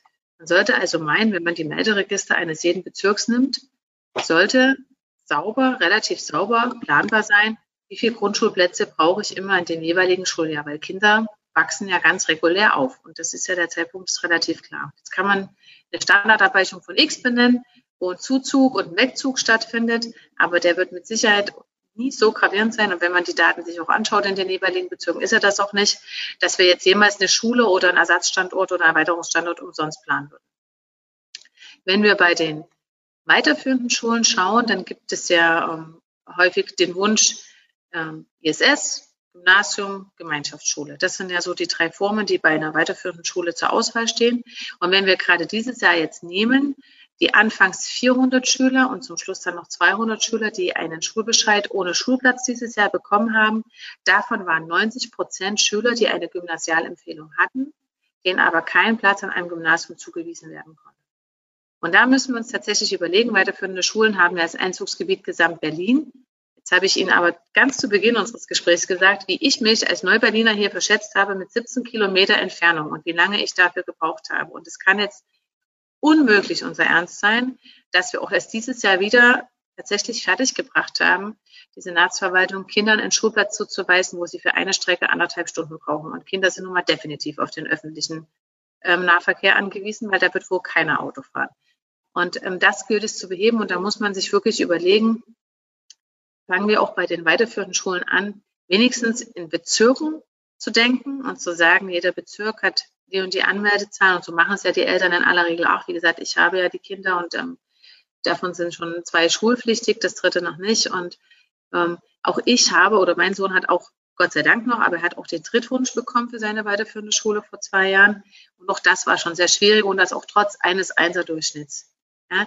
Und da müssen wir doch definitiv ran zu sagen, wir haben die Daten jedes Jahr, wir haben die Bildungsempfehlungen jedes Jahr, die werden statistisch erhoben, die sind ähm, in den, in den einzelnen Bezirksämtern hinterlegt. Das heißt, jeder Bezirk weiß ja ungefähr an der Abschätzung, mit welchen Bildungsempfehlungen gehen die, gehen die Schüler raus aus den Grundschulen und was sind so die Wünsche der Eltern.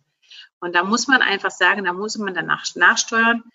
Meine Fraktion hat schon ein paar Mal gesagt, wir müssen dann auch schauen, dass wir wirklich in den Bezirken das Angebot schaffen und nicht Berlin weit denken, denn es nützt keinem, wenn in Marzahn-Nord ein Schüler einen Schulplatz sucht und dann kommt die Antwort, aber in Buko gibt es dann noch freie Plätze. das kann nicht das Angebot von, von uns Bildungspolitikern und von der Senatsverwaltung sein, was wir dann den Eltern und den Schülern geben, sodass man da ganz auch nochmal nachsteuern muss. In meinen Augen und in meiner Fraktion muss Schulentwicklungsplanung im Bezirk stattfinden, auch bei den weiterführenden Schulen und nicht auf Landesebene, also berlinweit. Okay, danke. Ähm, Sie sprachen jetzt gerade die Gymnasien an. Und Sie hatten auch vorhin schon gesagt, dass Sie im Bereich Hochbegabung gearbeitet haben. Ähm, ich würde insofern ganz gerne erstmal versuchen, den Begriff zu, zu definieren, weil wir haben, habe ich den Eindruck, in Bildungsdebatten immer so ein bisschen ähm, den Umstand, dass wir verschiedene Begriffe reinwerfen in die Diskussion. Da gehört zum Beispiel Begabung mit dazu, aber irgendwie meint jeder was anderes, habe ich so ein bisschen das Gefühl.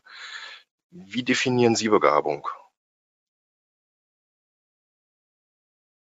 Wie definiere ich Begabung?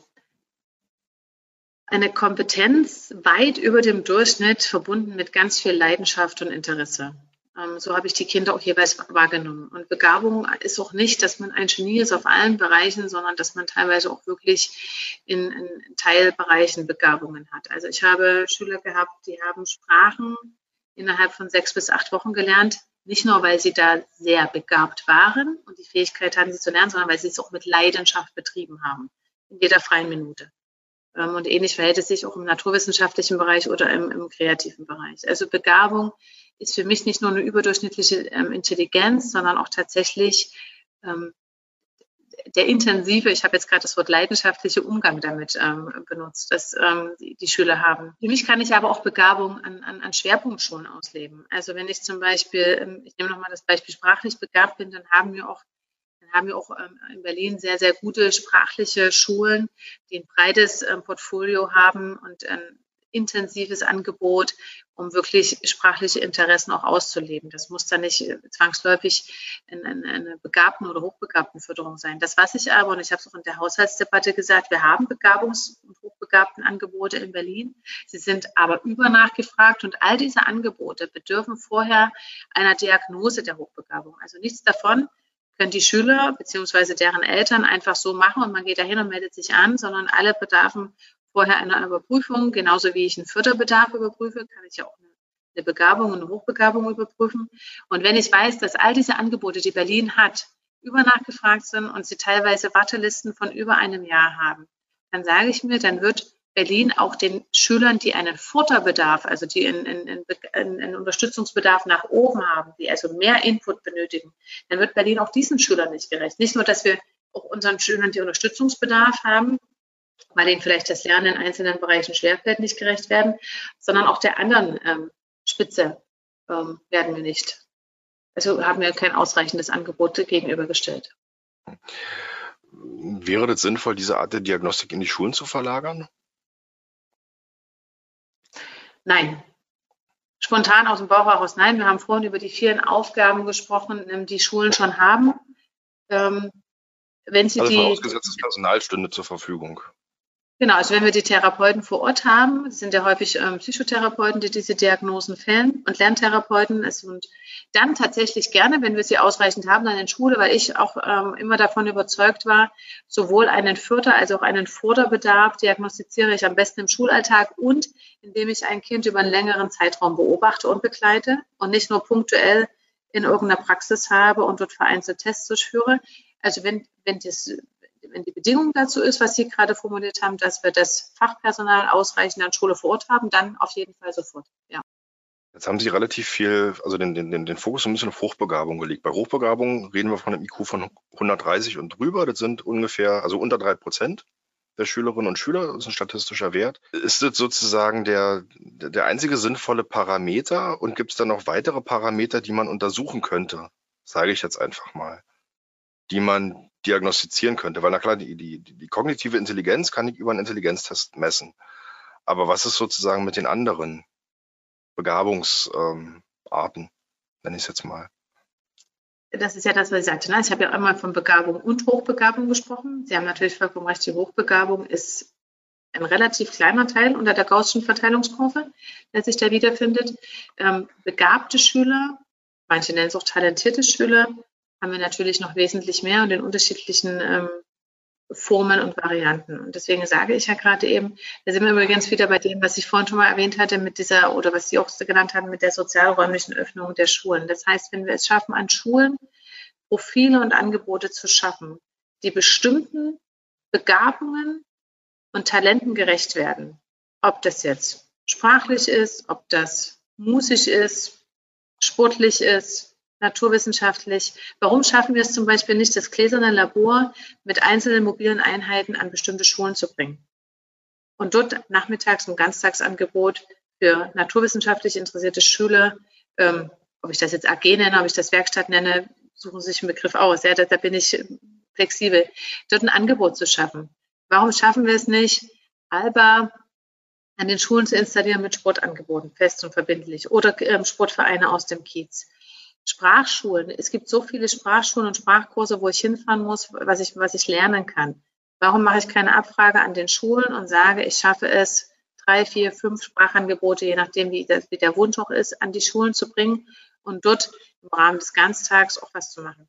Da, da braucht es jetzt nicht zusätzlich irgendwelche Schulformen, sondern da braucht es gute Schulorganisation, einen guten Ganztag, und gute Kooperationen mit den Akteuren vor Ort. Und dann kann ich auch begabten Schülern, glaube ich, meine ich, gute Angebote, interessante Angebote an ihren Schulen vor Ort machen. Also Sie sagen, um es zusammenzufassen, dass man diese Vorderangebote auch in, in, in innerer Differenzierung hinbekommt in einer Schule. Ja. Okay, okay. Ähm, Äh, ich hatte bei Ihnen gefunden, das jetzt äh, überrascht es wahrscheinlich niemanden, dass die CDU sozusagen ein Fan von Notenskalen ist, des Notensystems.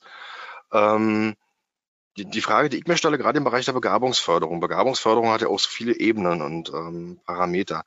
Wie misst man Begabung, gerade wenn man zum Beispiel über weiterführende Schulen dann redet, ähm, entlang von Notenskalen?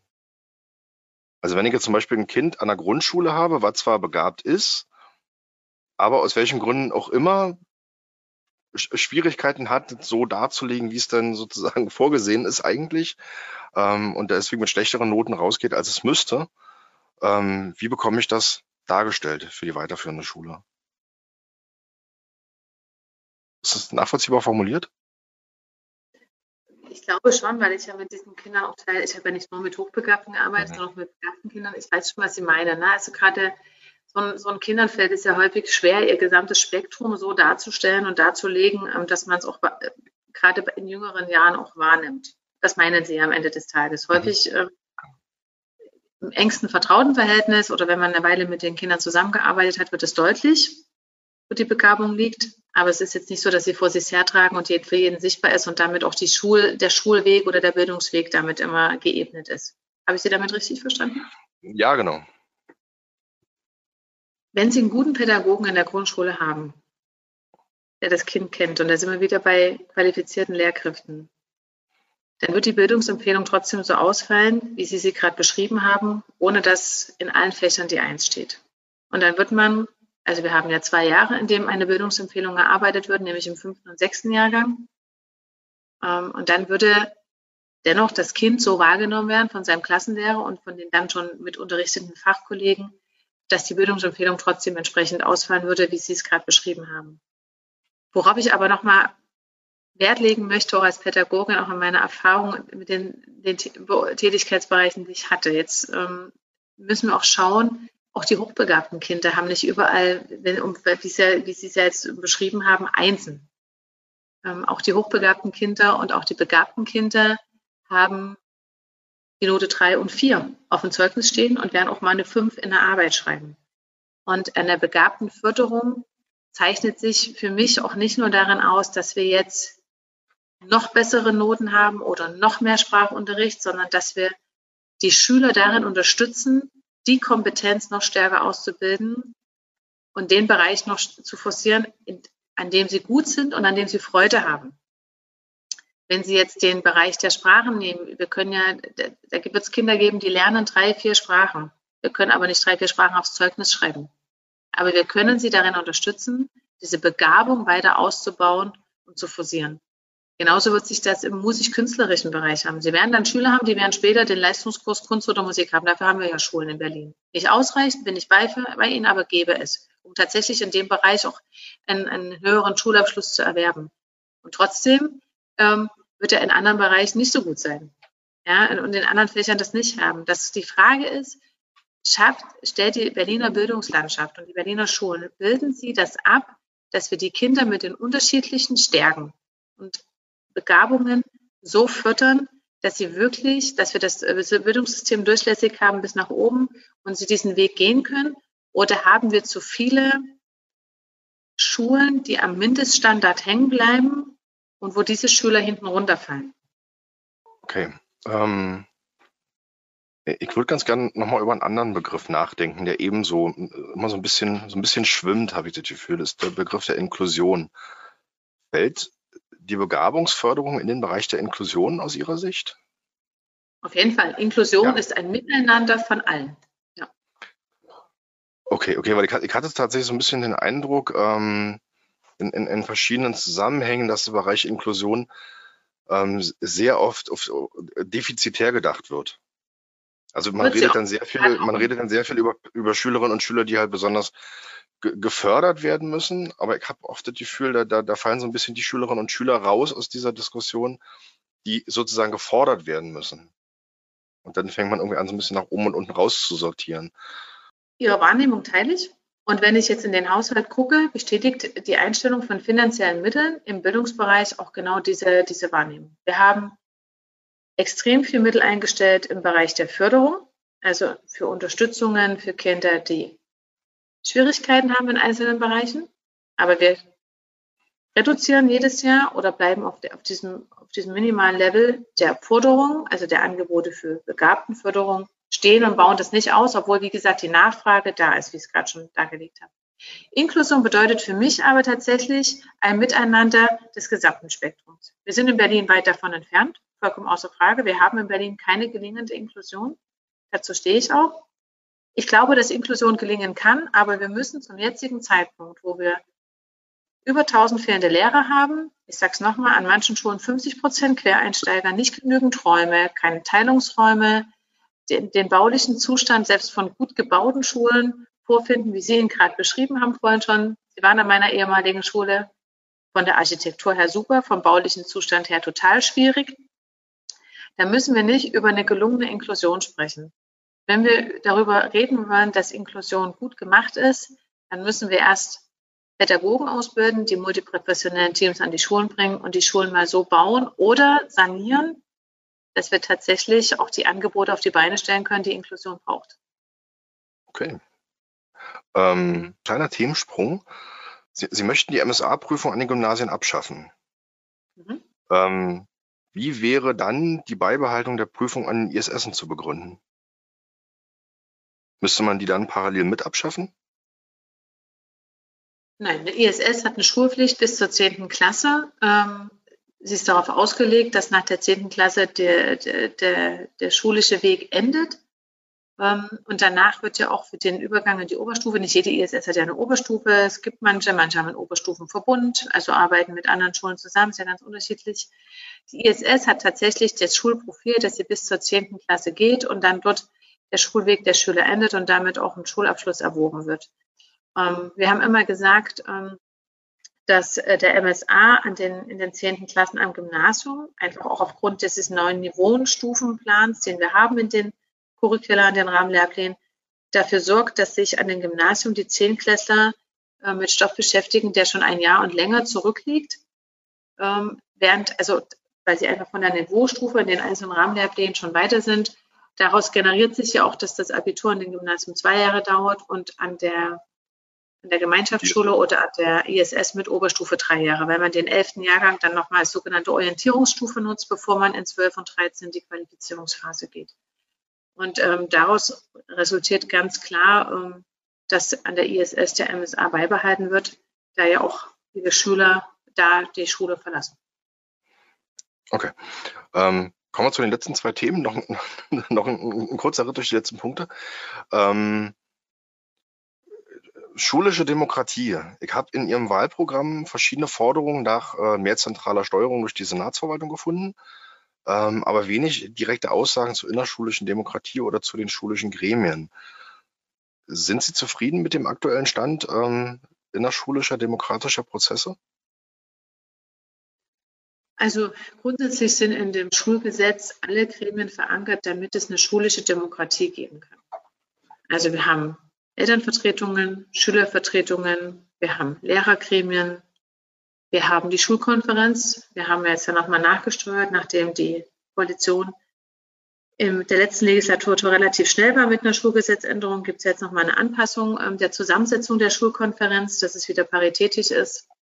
Schulkonferenz ist ja das höchste Gremium, da sind ja alle Vertreter einer Schulgemeinschaft ähm, vertreten, also Schüler, Eltern und Pädagogen, um Entscheidungen für die Schule zu treffen, auch zum Teil finanzielle Entscheidungen, also die die, die Schulfinanzen betreffen, ähm, sodass sich vom Schulgesetz her sind alle Vorgaben da vorhanden, um tatsächlich demokratische Strukturen in der Schule zu etablieren. Jetzt habe ich in den letzten zehn Jahren, wie ich in Berlin bin und auch im Bezirk schon Bildungspolitik gemacht habe oder jetzt auch im, im Abgeordnetenhaus, natürlich auch schon vereinzelte Anfragen aus unterschiedlichen Bezirken von unterschiedlichen Schulen gehabt, dass es nicht überall gut läuft. Das wäre jetzt, da würde ich jetzt auch lügen, wenn ich das jetzt nicht behaupten würde. Aber da muss man ganz klar sagen, da müssen sich Schüler, Eltern und Pädagogen stark machen, denn es steht ihnen rein rechtlich zu, es ist verankert. Das heißt, demokratische Strukturen und demokratische Entscheidungen an Schulen sind möglich mit allen, die dort ähm, leben und den, und den Alltag bestreiten. Man muss sie einfordern. Wenn das nicht funktioniert, also wenn sich aus welchen Gründen auch immer Dinge nicht etablieren, dann gibt es immer noch eine Schulaufsicht, so eine Außenstelle in jedem Bezirk, wo man sich hinwenden sollte. Aber in meinen Augen sind dem demokratischen an den Strukturen an den Schulen möglich. Und es gibt auch viele, viele Schulen in Berlin, wo das wirklich hervorragend funktioniert. Haben Sie das Gefühl, dass die Rechts- und Fachaussicht in der SNBF in dem Bereich funktioniert?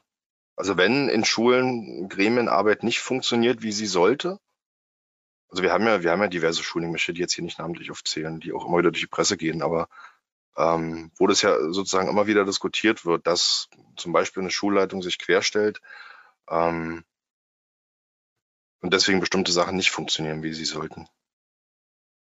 Also das Beschwerdemanagement an, in, in, den Außenstellen und auch in der Senatsverwaltung ist sicherlich optimierbar. Also ich, mir sind auch Schulen bekannt, die Mängel vorgelegt haben, die Beschwerde eingelegt haben, gegen genau solche Vorfälle, wie Sie sie gerade schon beschrieben haben und die unglaublich lange warten mussten, bis sie eine Rückmeldung bekommen haben und dann auch die, die Reaktionen darauf verhalten waren. Da kann man natürlich dann immer nur sagen, dort muss man mit Vehemenz auftreten. Dann kann man sich natürlich auch immer, wenn es gar nicht anders geht und man alle Wege ausgeschöpft hat, an die Öffentlichkeit wenden, an Vertreter, an politische Vertreter wenden, dass man da nochmal Gehör findet. Da ist ich will das auch nicht grundsätzlich verteufeln, das ist schon noch Optimierungsbedarf, aber es gibt erstmal per se die Institutionen, auch wenn es nicht in Schule funktioniert, äh, wo man sich hinwenden kann. Ich habe auch schon Schulen kennengelernt, wo es funktioniert hat, also wo man dann darauf aufmerksam gemacht hat und wo relativ schnell reagiert worden ist. Aber ich kenne natürlich auch die Beispiele, die Sie gerade beschrieben haben. Okay. Ähm, was ich ganz gerne noch wissen möchte, wir hatten jetzt in, in der Vergangenheit, insbesondere auch während der Corona-Zeit, immer wieder in der öffentlichen Debatte auch die, die Beteiligung der Schulleitungsverbände, die ja für sich, ich sage es mal, eigene Vereine sind. Ähm, meine Frage ist, brauchen wir an der Stelle vielleicht eine, also sind Sie damit zufrieden, wie das funktioniert? Oder brauchen wir vielleicht zum Beispiel auch eine gesetzlich verfasste Vertretung der Schulleitungen? Also eine gesetzlich verfasste Vertretung der Schulleitung gibt es ja nicht, wie jetzt zum Beispiel bei Elternvertretungen, Lehrkräften oder, oder Pädagoginnen und Pädagogen, äh, Schülervertretern. Ähm, wie sehen Sie das? Ich habe nur lange, lange Jahre auch auf der anderen Seite gestanden. Also mein Eindruck war, dass wir schon, mein Eindruck war, wenn wir uns dann ähm, gefunden hatten und als Schulleitungsverband der einzelnen Schulformen, so ist es ja häufig organisiert, ähm, wenn man schaut, ähm, und dann, ich nenne es jetzt mal einen Brandbrief geschrieben hat oder eine Stellungnahme geschrieben hat, dass man schon Gehör gefunden hat. Also ich hatte jetzt nicht den Eindruck, dass das ins Leere läuft. Und wenn wir uns jetzt das, das, das aktuellste Beispiel anschauen ähm, zum Verfügungsfonds, wo ja wirklich alle Schulleitungsverbände von der, von der Grundschule bis über die ISS und über die Gymnasiums haben ja alle Alarm geschlagen beim Verfügungsfonds und sich vehement dafür eingesetzt, dass das sehr viel Gehör gefunden hat und dass das schon auch eine durchschlagende Kraft hatte. Natürlich in Kombination auch mit dem Landeselternausschuss, der sich auch sehr stark gemacht hat an der Stelle. Aber ich wüsste jetzt gar nicht, was sich so großartig ändern sollte, was die, was die Aufmerksamkeit oder das Ich werde gehört ähm, sein sollte auch, auch die, wenn es auch gesetzlich initiiert wäre, das, was Sie jetzt gerade auch am Beispiel des Landeselternausschusses äh, formuliert haben, hätte es ja trotzdem immer einen Empfehlungscharakter. Also nichts davon hätte ja wirklich eine, einen Auftrag zur Umsetzung. Das ist ja das, was wir immer bemängeln, dass die Praktiker so wenig ähm, einbezogen werden, wenn es tatsächlich darüber geht, was ändern wir oder wie wollen wir bestimmte Dinge angehen. Dann haben sich ja immer häufig ähm, eine GW dafür eingesetzt, die ja auch nur Vertreter ist der Praxis, dass man so einen umsetzenden Part, also das abnehmende System immer mehr einbindet. So dass ich denke, die, die Vereinigungen, wie sie jetzt sind, sind gut. Ich finde, sie haben in letzter Zeit auch deutlich gemacht, wofür sie stehen und was sie für eine Durchschlagkraft haben. Ich würde mir wünschen, dass sie bei bestimmten Entscheidungen einfach noch mit rangezogen werden. Das wäre eher mein Wunsch. Dass die Senatsverwaltung an bestimmten Stellen sie mit an den runden Tisch holt. Also sozusagen mein, mein Eindruck davon, ähm, unabhängig davon, dass wir diese Expertise zweifellos brauchen bei, bei Entscheidungen. Ähm, ich habe jetzt insbesondere während der Corona-Zeit, wenn dann Entscheidungen aus der SEMBJF kamen, immer wieder wahrgenommen, da wurde dann sich auf zum Teil einzelne Schulleitungsverbände berufen, die halt häufiger auftauchten. Ähm, andere eher seltener und dann wusste man noch nicht so richtig, na, wer, wer steht denn da eigentlich dahinter? Also die Frage ist, wen repräsentieren diese Verbände für sich genommen? Und ich bin mir auch äh, ehrlich gesagt nicht so richtig sicher, ob da nicht möglicherweise eine Konkurrenz zu den anderen Gremien besteht. Also gerade zum Landesausschuss des pädagogischen Personals, der sich ja im Grunde aus dem aus demselben Pool mehr oder weniger mit so ein bisschen rekrutiert. Ähm, also da, da, da habe ich einfach so ein bisschen, also einfach die Frage, ist es transparent genug für Sie? Unabhängig von der fachlichen Expertise. Die Frage der Transparenz ist, glaube ich, eine Frage, wie repräsentativ ist das Gremium? Das ist ja die Frage, die sich stellt. Auch, ja. Und das gilt, das gilt ja auch für, das gilt ja auch für den Landeselternausschuss. Welche Eltern engagieren sich denn? Auf Bezirksebene und auf Landesebene. Ähm, und treffen die dann die Entscheidungen derer, ähm, für die sie noch stehen? Also sie vertreten ja auf Landesebene auch über 600.000 Berliner Eltern. Ich finde das Gremium wichtig. Aber sind die Eltern, die sich dann tatsächlich in solchen Gremien, das ist ja alles ehrenamtlich, ne? Also es ist ja wahnsinnig viel Arbeit, viel Engagement und das alles im, im Ehrenamt, sind das die Eltern, ähm, die, die für alle Berliner Familien sprechen. Und dasselbe gilt, glaube ich, im übertragenen Sinne für die Schulleiter. Es gibt immer einen gewissen Anteil an Schulleitungen aus den unterschiedlichsten Schulformen, die sich sehr stark machen für ihre Schulform, für die Interessenslage. Und da stellt sich dieselbe Frage. Also die, wenn, wenn, wenn ich in bestimmte Kieze schaue, stehen dann die Schulleiter aus diesen Kiezen beispielhaft mit ihren Forderungen für denselben Schultyp in einem komplett anderen Kiez. Und das ist ja das, was Sie, was Sie gerade ja fragen. Also die, wie repräsentativ ist das Gremium? Das wiederum würde man jetzt nur umgehen, indem man eine paritätische Zusammensetzung machen würde, ähm, aller Schulformen aus allen Kiezen und das dann verankern würde. Und da stellt sich mir mal die Frage, wenn ich was verpflichtend mache, wie ehrlich und zuverlässig ist das Engagement noch? Dann halte ich dann das freiwillige Engagement und den Zusammenschluss und das nach außen gehen immer für sinnvoller. Und wenn sich dann jemand nicht vertreten fühlt, möge er doch bitte dazukommen und seine Stimme erheben und seinen Standpunkt deutlich machen. Okay. Ähm, Corona-Herbst 2022. Was muss vorbereitet werden aus Ihrer Sicht? Was sind Ihre Prioritäten? Offene Schulen, offene Schulen, offene Schulen. Lasst die Kinder bitte in den Schulen.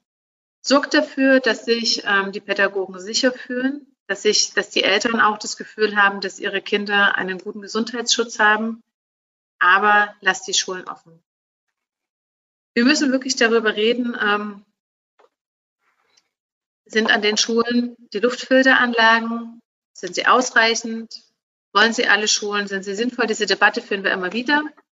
Ich spreche für die Schulen nicht nur für meine, sondern auch für die Schulen, die ich kannte. Wir haben eine Abfrage bekommen zu Luftfilteranlagen und wir haben auch die Luftfiltergeräte bekommen, die wir da angemeldet hatten. Woran es gescheitert ist, war ganz lange, dass wir sie nicht in Betrieb nehmen durften, weil es keine Gefährdungsbeurteilung gab. Ich glaube, das ist auch ausreichend durch die Presse gegangen. Diese Geräte standen teilweise in den Schulen rum, durften nicht genutzt werden. Weil es keine Einweisung gab. Das hatte was mit der gesetzlichen Unfallversicherung zu tun, ähm, dass man immer sagte, wenn wir die Filter wechseln, was passiert da eventuell mit den Viren und wie gesundheitsgefährdend ist das alles? Und da muss jetzt einfach mal wirklich ganz konkret geplant werden. Ähm, dann muss eine gute Teststrategie her. Wann testen wir Schüler, Pädagogen und ich habe immer gesagt, unabhängig vom Impfstatus, das gibt einfach allen ein gutes Gefühl, ähm, wenn jeder regelmäßig getestet ist. Wir können uns alle darauf verlassen, ähm, dass die Kinder und die Pädagogen, die vor Ort sind, zum, zum damaligen Zeitpunkt ähm, kein Corona haben, zumindest nicht eine hohe Viruslast, ähm, wo wir sagen, es ist jetzt jemand akut infektiös und damit ansteckend. Denn unser Ziel muss es sein, wir gehen jetzt in das dritte Jahr oder in den dritten Winter, dass wir ganz klar sagen, nochmal ein Lockdown oder nochmal irgendwo, auch wenn es nur partiell ist und viele sagen, es sind ja bloß vier oder sechs Wochen die Schulen zu machen, das kann nicht unser Angebot sein. Nicht, wenn wir sehen, was, und ich rede nicht nur von, von Lernlücken, ich rede auch davon, dass wir ähm, Jugendliche haben, die zwischen dem 12. und 14. Lebensjahr kaum soziale Kontakte hatten. Ich rede davon, dass wir Großfamilien haben, die für drei Kinder ein Kinderzimmer haben, wo kein Kind einen eigenen Lernplatz hat oder um irgendwas zu bearbeiten. Und da hilft auch nicht, dass die alle einen Laptop nach Hause bekommen haben. Da ist einfach gar nicht der Platz da. Also im Sinne unserer Kinder und unserer Jugendlichen kann ich nur dafür appellieren, dass wir die Schulen offen lassen. Aber ich weiß, dass es dafür auch ein gutes Gefühl der Sicherheit braucht, des Gesundheitsschutzes. Und da sind für mich gute Teststrategien, Raumluftfiltergeräte und ich habe nie verstanden, warum das nicht geht. Warum können wir nicht die Masken auch in den Schulen ausgeben? Ich habe ne, hab natürlich gerade auch in einem Kiez unterrichtet, wo das auch viel Geld kostet. Also wenn ich drei, vier Kinder habe und die jeden Tag eine Maske brauchen, kostet es einfach mal unglaublich viel Geld. Und dann müssen die Masken ähm, in den Schulen auch zur Verfügung gestellt werden. Dann setzen die Kinder die auch auf, ist meine Erfahrung, weil sie einfach auch nicht eine Woche lang dieselbe tragen müssen oder sich irgendwelche Knoten in gerissene Bänder machen. Ähm, und ich glaube, dass wir dann auch alle, dass wir dann einem Großteil der Schüler und Pädagogen so ein gutes Gefühl geben können, dass sie auch gut zur Schule kommen. Wir haben ja verschiedene Schultypen und Schulformen in Berlin. Und natürlich habe ich beispielsweise in der Schulanfangsphase andere Gegebenheiten und Notwendigkeiten als jetzt beispielsweise einer weiterführenden Schule in der Oberstufe. Wäre es nicht denkbar zu sagen, man übergibt den Schulen ein Stück weit mehr Verantwortung ähm, für die Art der Durchführung ihres Unterrichts, wie sie es ja theoretisch im Rahmen der eigenverantwortlichen Schule ohnehin schon haben? Also sich zu überlegen, wie organisieren wir beispielsweise einen Teilungsunterricht? Ja, bin ich schon dabei. Also Sie sprechen ja darauf hin, dass man, dass man digitale Angebote ähm, fakultativ Beispiel, machen kann. Beispielsweise digitale Angebote, aber ich sage es mal, Teilungsunterricht oder ähm, Distanzunterricht, projektbezogenes Arbeiten muss ja nicht immer hinterm Laptop stattfinden. Es kann ja auch ein Arbeitsauftrag im Kiez sein, sage ich jetzt einfach mal. Mhm. Also wenn wir quasi wieder in andere Infektionszahlen hineingeraten, dass wir dann auch schauen, wie wir damit unterschiedlich umgehen. Ist das jetzt so die Frage dahinter? Genau, also einfach die Frage, weil ich einfach auch in den letzten Jahren oder wie wir alle ja die Erfahrung gemacht haben, es gab dann immer eine Entscheidung, die galt für alle Schulen gleichermaßen. Ähm, zwischendurch hat man bei den Jahrgangsstufen mal so ein bisschen variiert, aber im Grunde gab es für die Schulen keine Flexibilität, für sich zu entscheiden, okay, bieten wir jetzt möglicherweise doch nochmal ähm, beispielsweise einen Teilungsunterricht an im Rahmen der Infektionslage, um das ein bisschen zu strecken. Ja. Weil wir für uns merken, wir haben die Möglichkeiten dazu. Genau, aber dann würde ich gerne, wenn wir, wenn wir so viel, also ich bin ja immer ein Fan von einer eigenverantwortlichen Schule und dass eine Schule auch kiezgerecht schauen kann und schülergerecht schauen kann, was, was brauchen, was braucht mein Standort jetzt, was brauchen meine Schüler jetzt. Grundsätzlich ja, aber ich würde wirklich, der Fokus muss darauf liegen, dass wir die Schüler so viel wie möglich in der Institution behalten. Also und so viel Kontakt wie möglich auch zu unseren Schülern halten. Weil das ist, glaube ich, das, ähm, was wir unterschätzt haben, dass wenn wir sie nach Hause schicken oder wenn wir, ähm, das, wenn wir zu wenig Kontakt halten, dass sie die Struktur verlieren. Und das merken wir ja dann doch ähm, bei einigen Schülern jetzt bei der Rückkehr, dass ihnen die, der strukturierte Alltag sehr, sehr schwer fällt. Also die Rückkehr in das Regelmäßige. Aber grundsätzlich, wenn eine Schule das sind ja auch immer Schulkonferenzbeschlüsse, das muss man auch ganz klar sagen, wenn man sowas macht. Das muss immer über die Schulkonferenz laufen. Wenn sich die Schulkonferenz dann dafür entscheidet, dass man an einzelnen Standorten individuell damit umgeht, aber immer noch im Rahmen der dann gültigen Infektionsschutzverordnung, wie auch immer sie geartet ist, das werden wir ja alle wieder herausfinden am Herbst, dann ähm, unterstütze ich das sehr gerne, ja. Könnte ich mir das auch gut vorstellen. Okay, vielen Dank. Gerne. Frau Günther Wünsch, das war ein äh, langes Gespräch mit vielen Teilthemen. Darf ich Sie müssen fragen, das daraus machen. Das ist, ich fand, es war ein angenehmes Gespräch. Es war ein breiter Ritt durch alle Bildungsthemen. Sind Sie denn zufrieden? Äh, das, das, werde ich nach, ähm, nach, dem ersten Hören merken, tatsächlich. Also ich merke, wenn ich hier sitze, ich habe natürlich ganz viele Fragen und ähm, so Gedanken in der Vorbereitung gemacht und man hofft irgendwie, dass das am Ende funktioniert und dass man irgendwie nicht den Faden verliert. Ich bin gespannt. Die Frage kann ich Ihnen beantworten, wenn ich es gehört habe, das erste Mal. Vielen Dank erstmal für Ihre Zeit und die Sehr, Antwort. sehr gerne. Danke.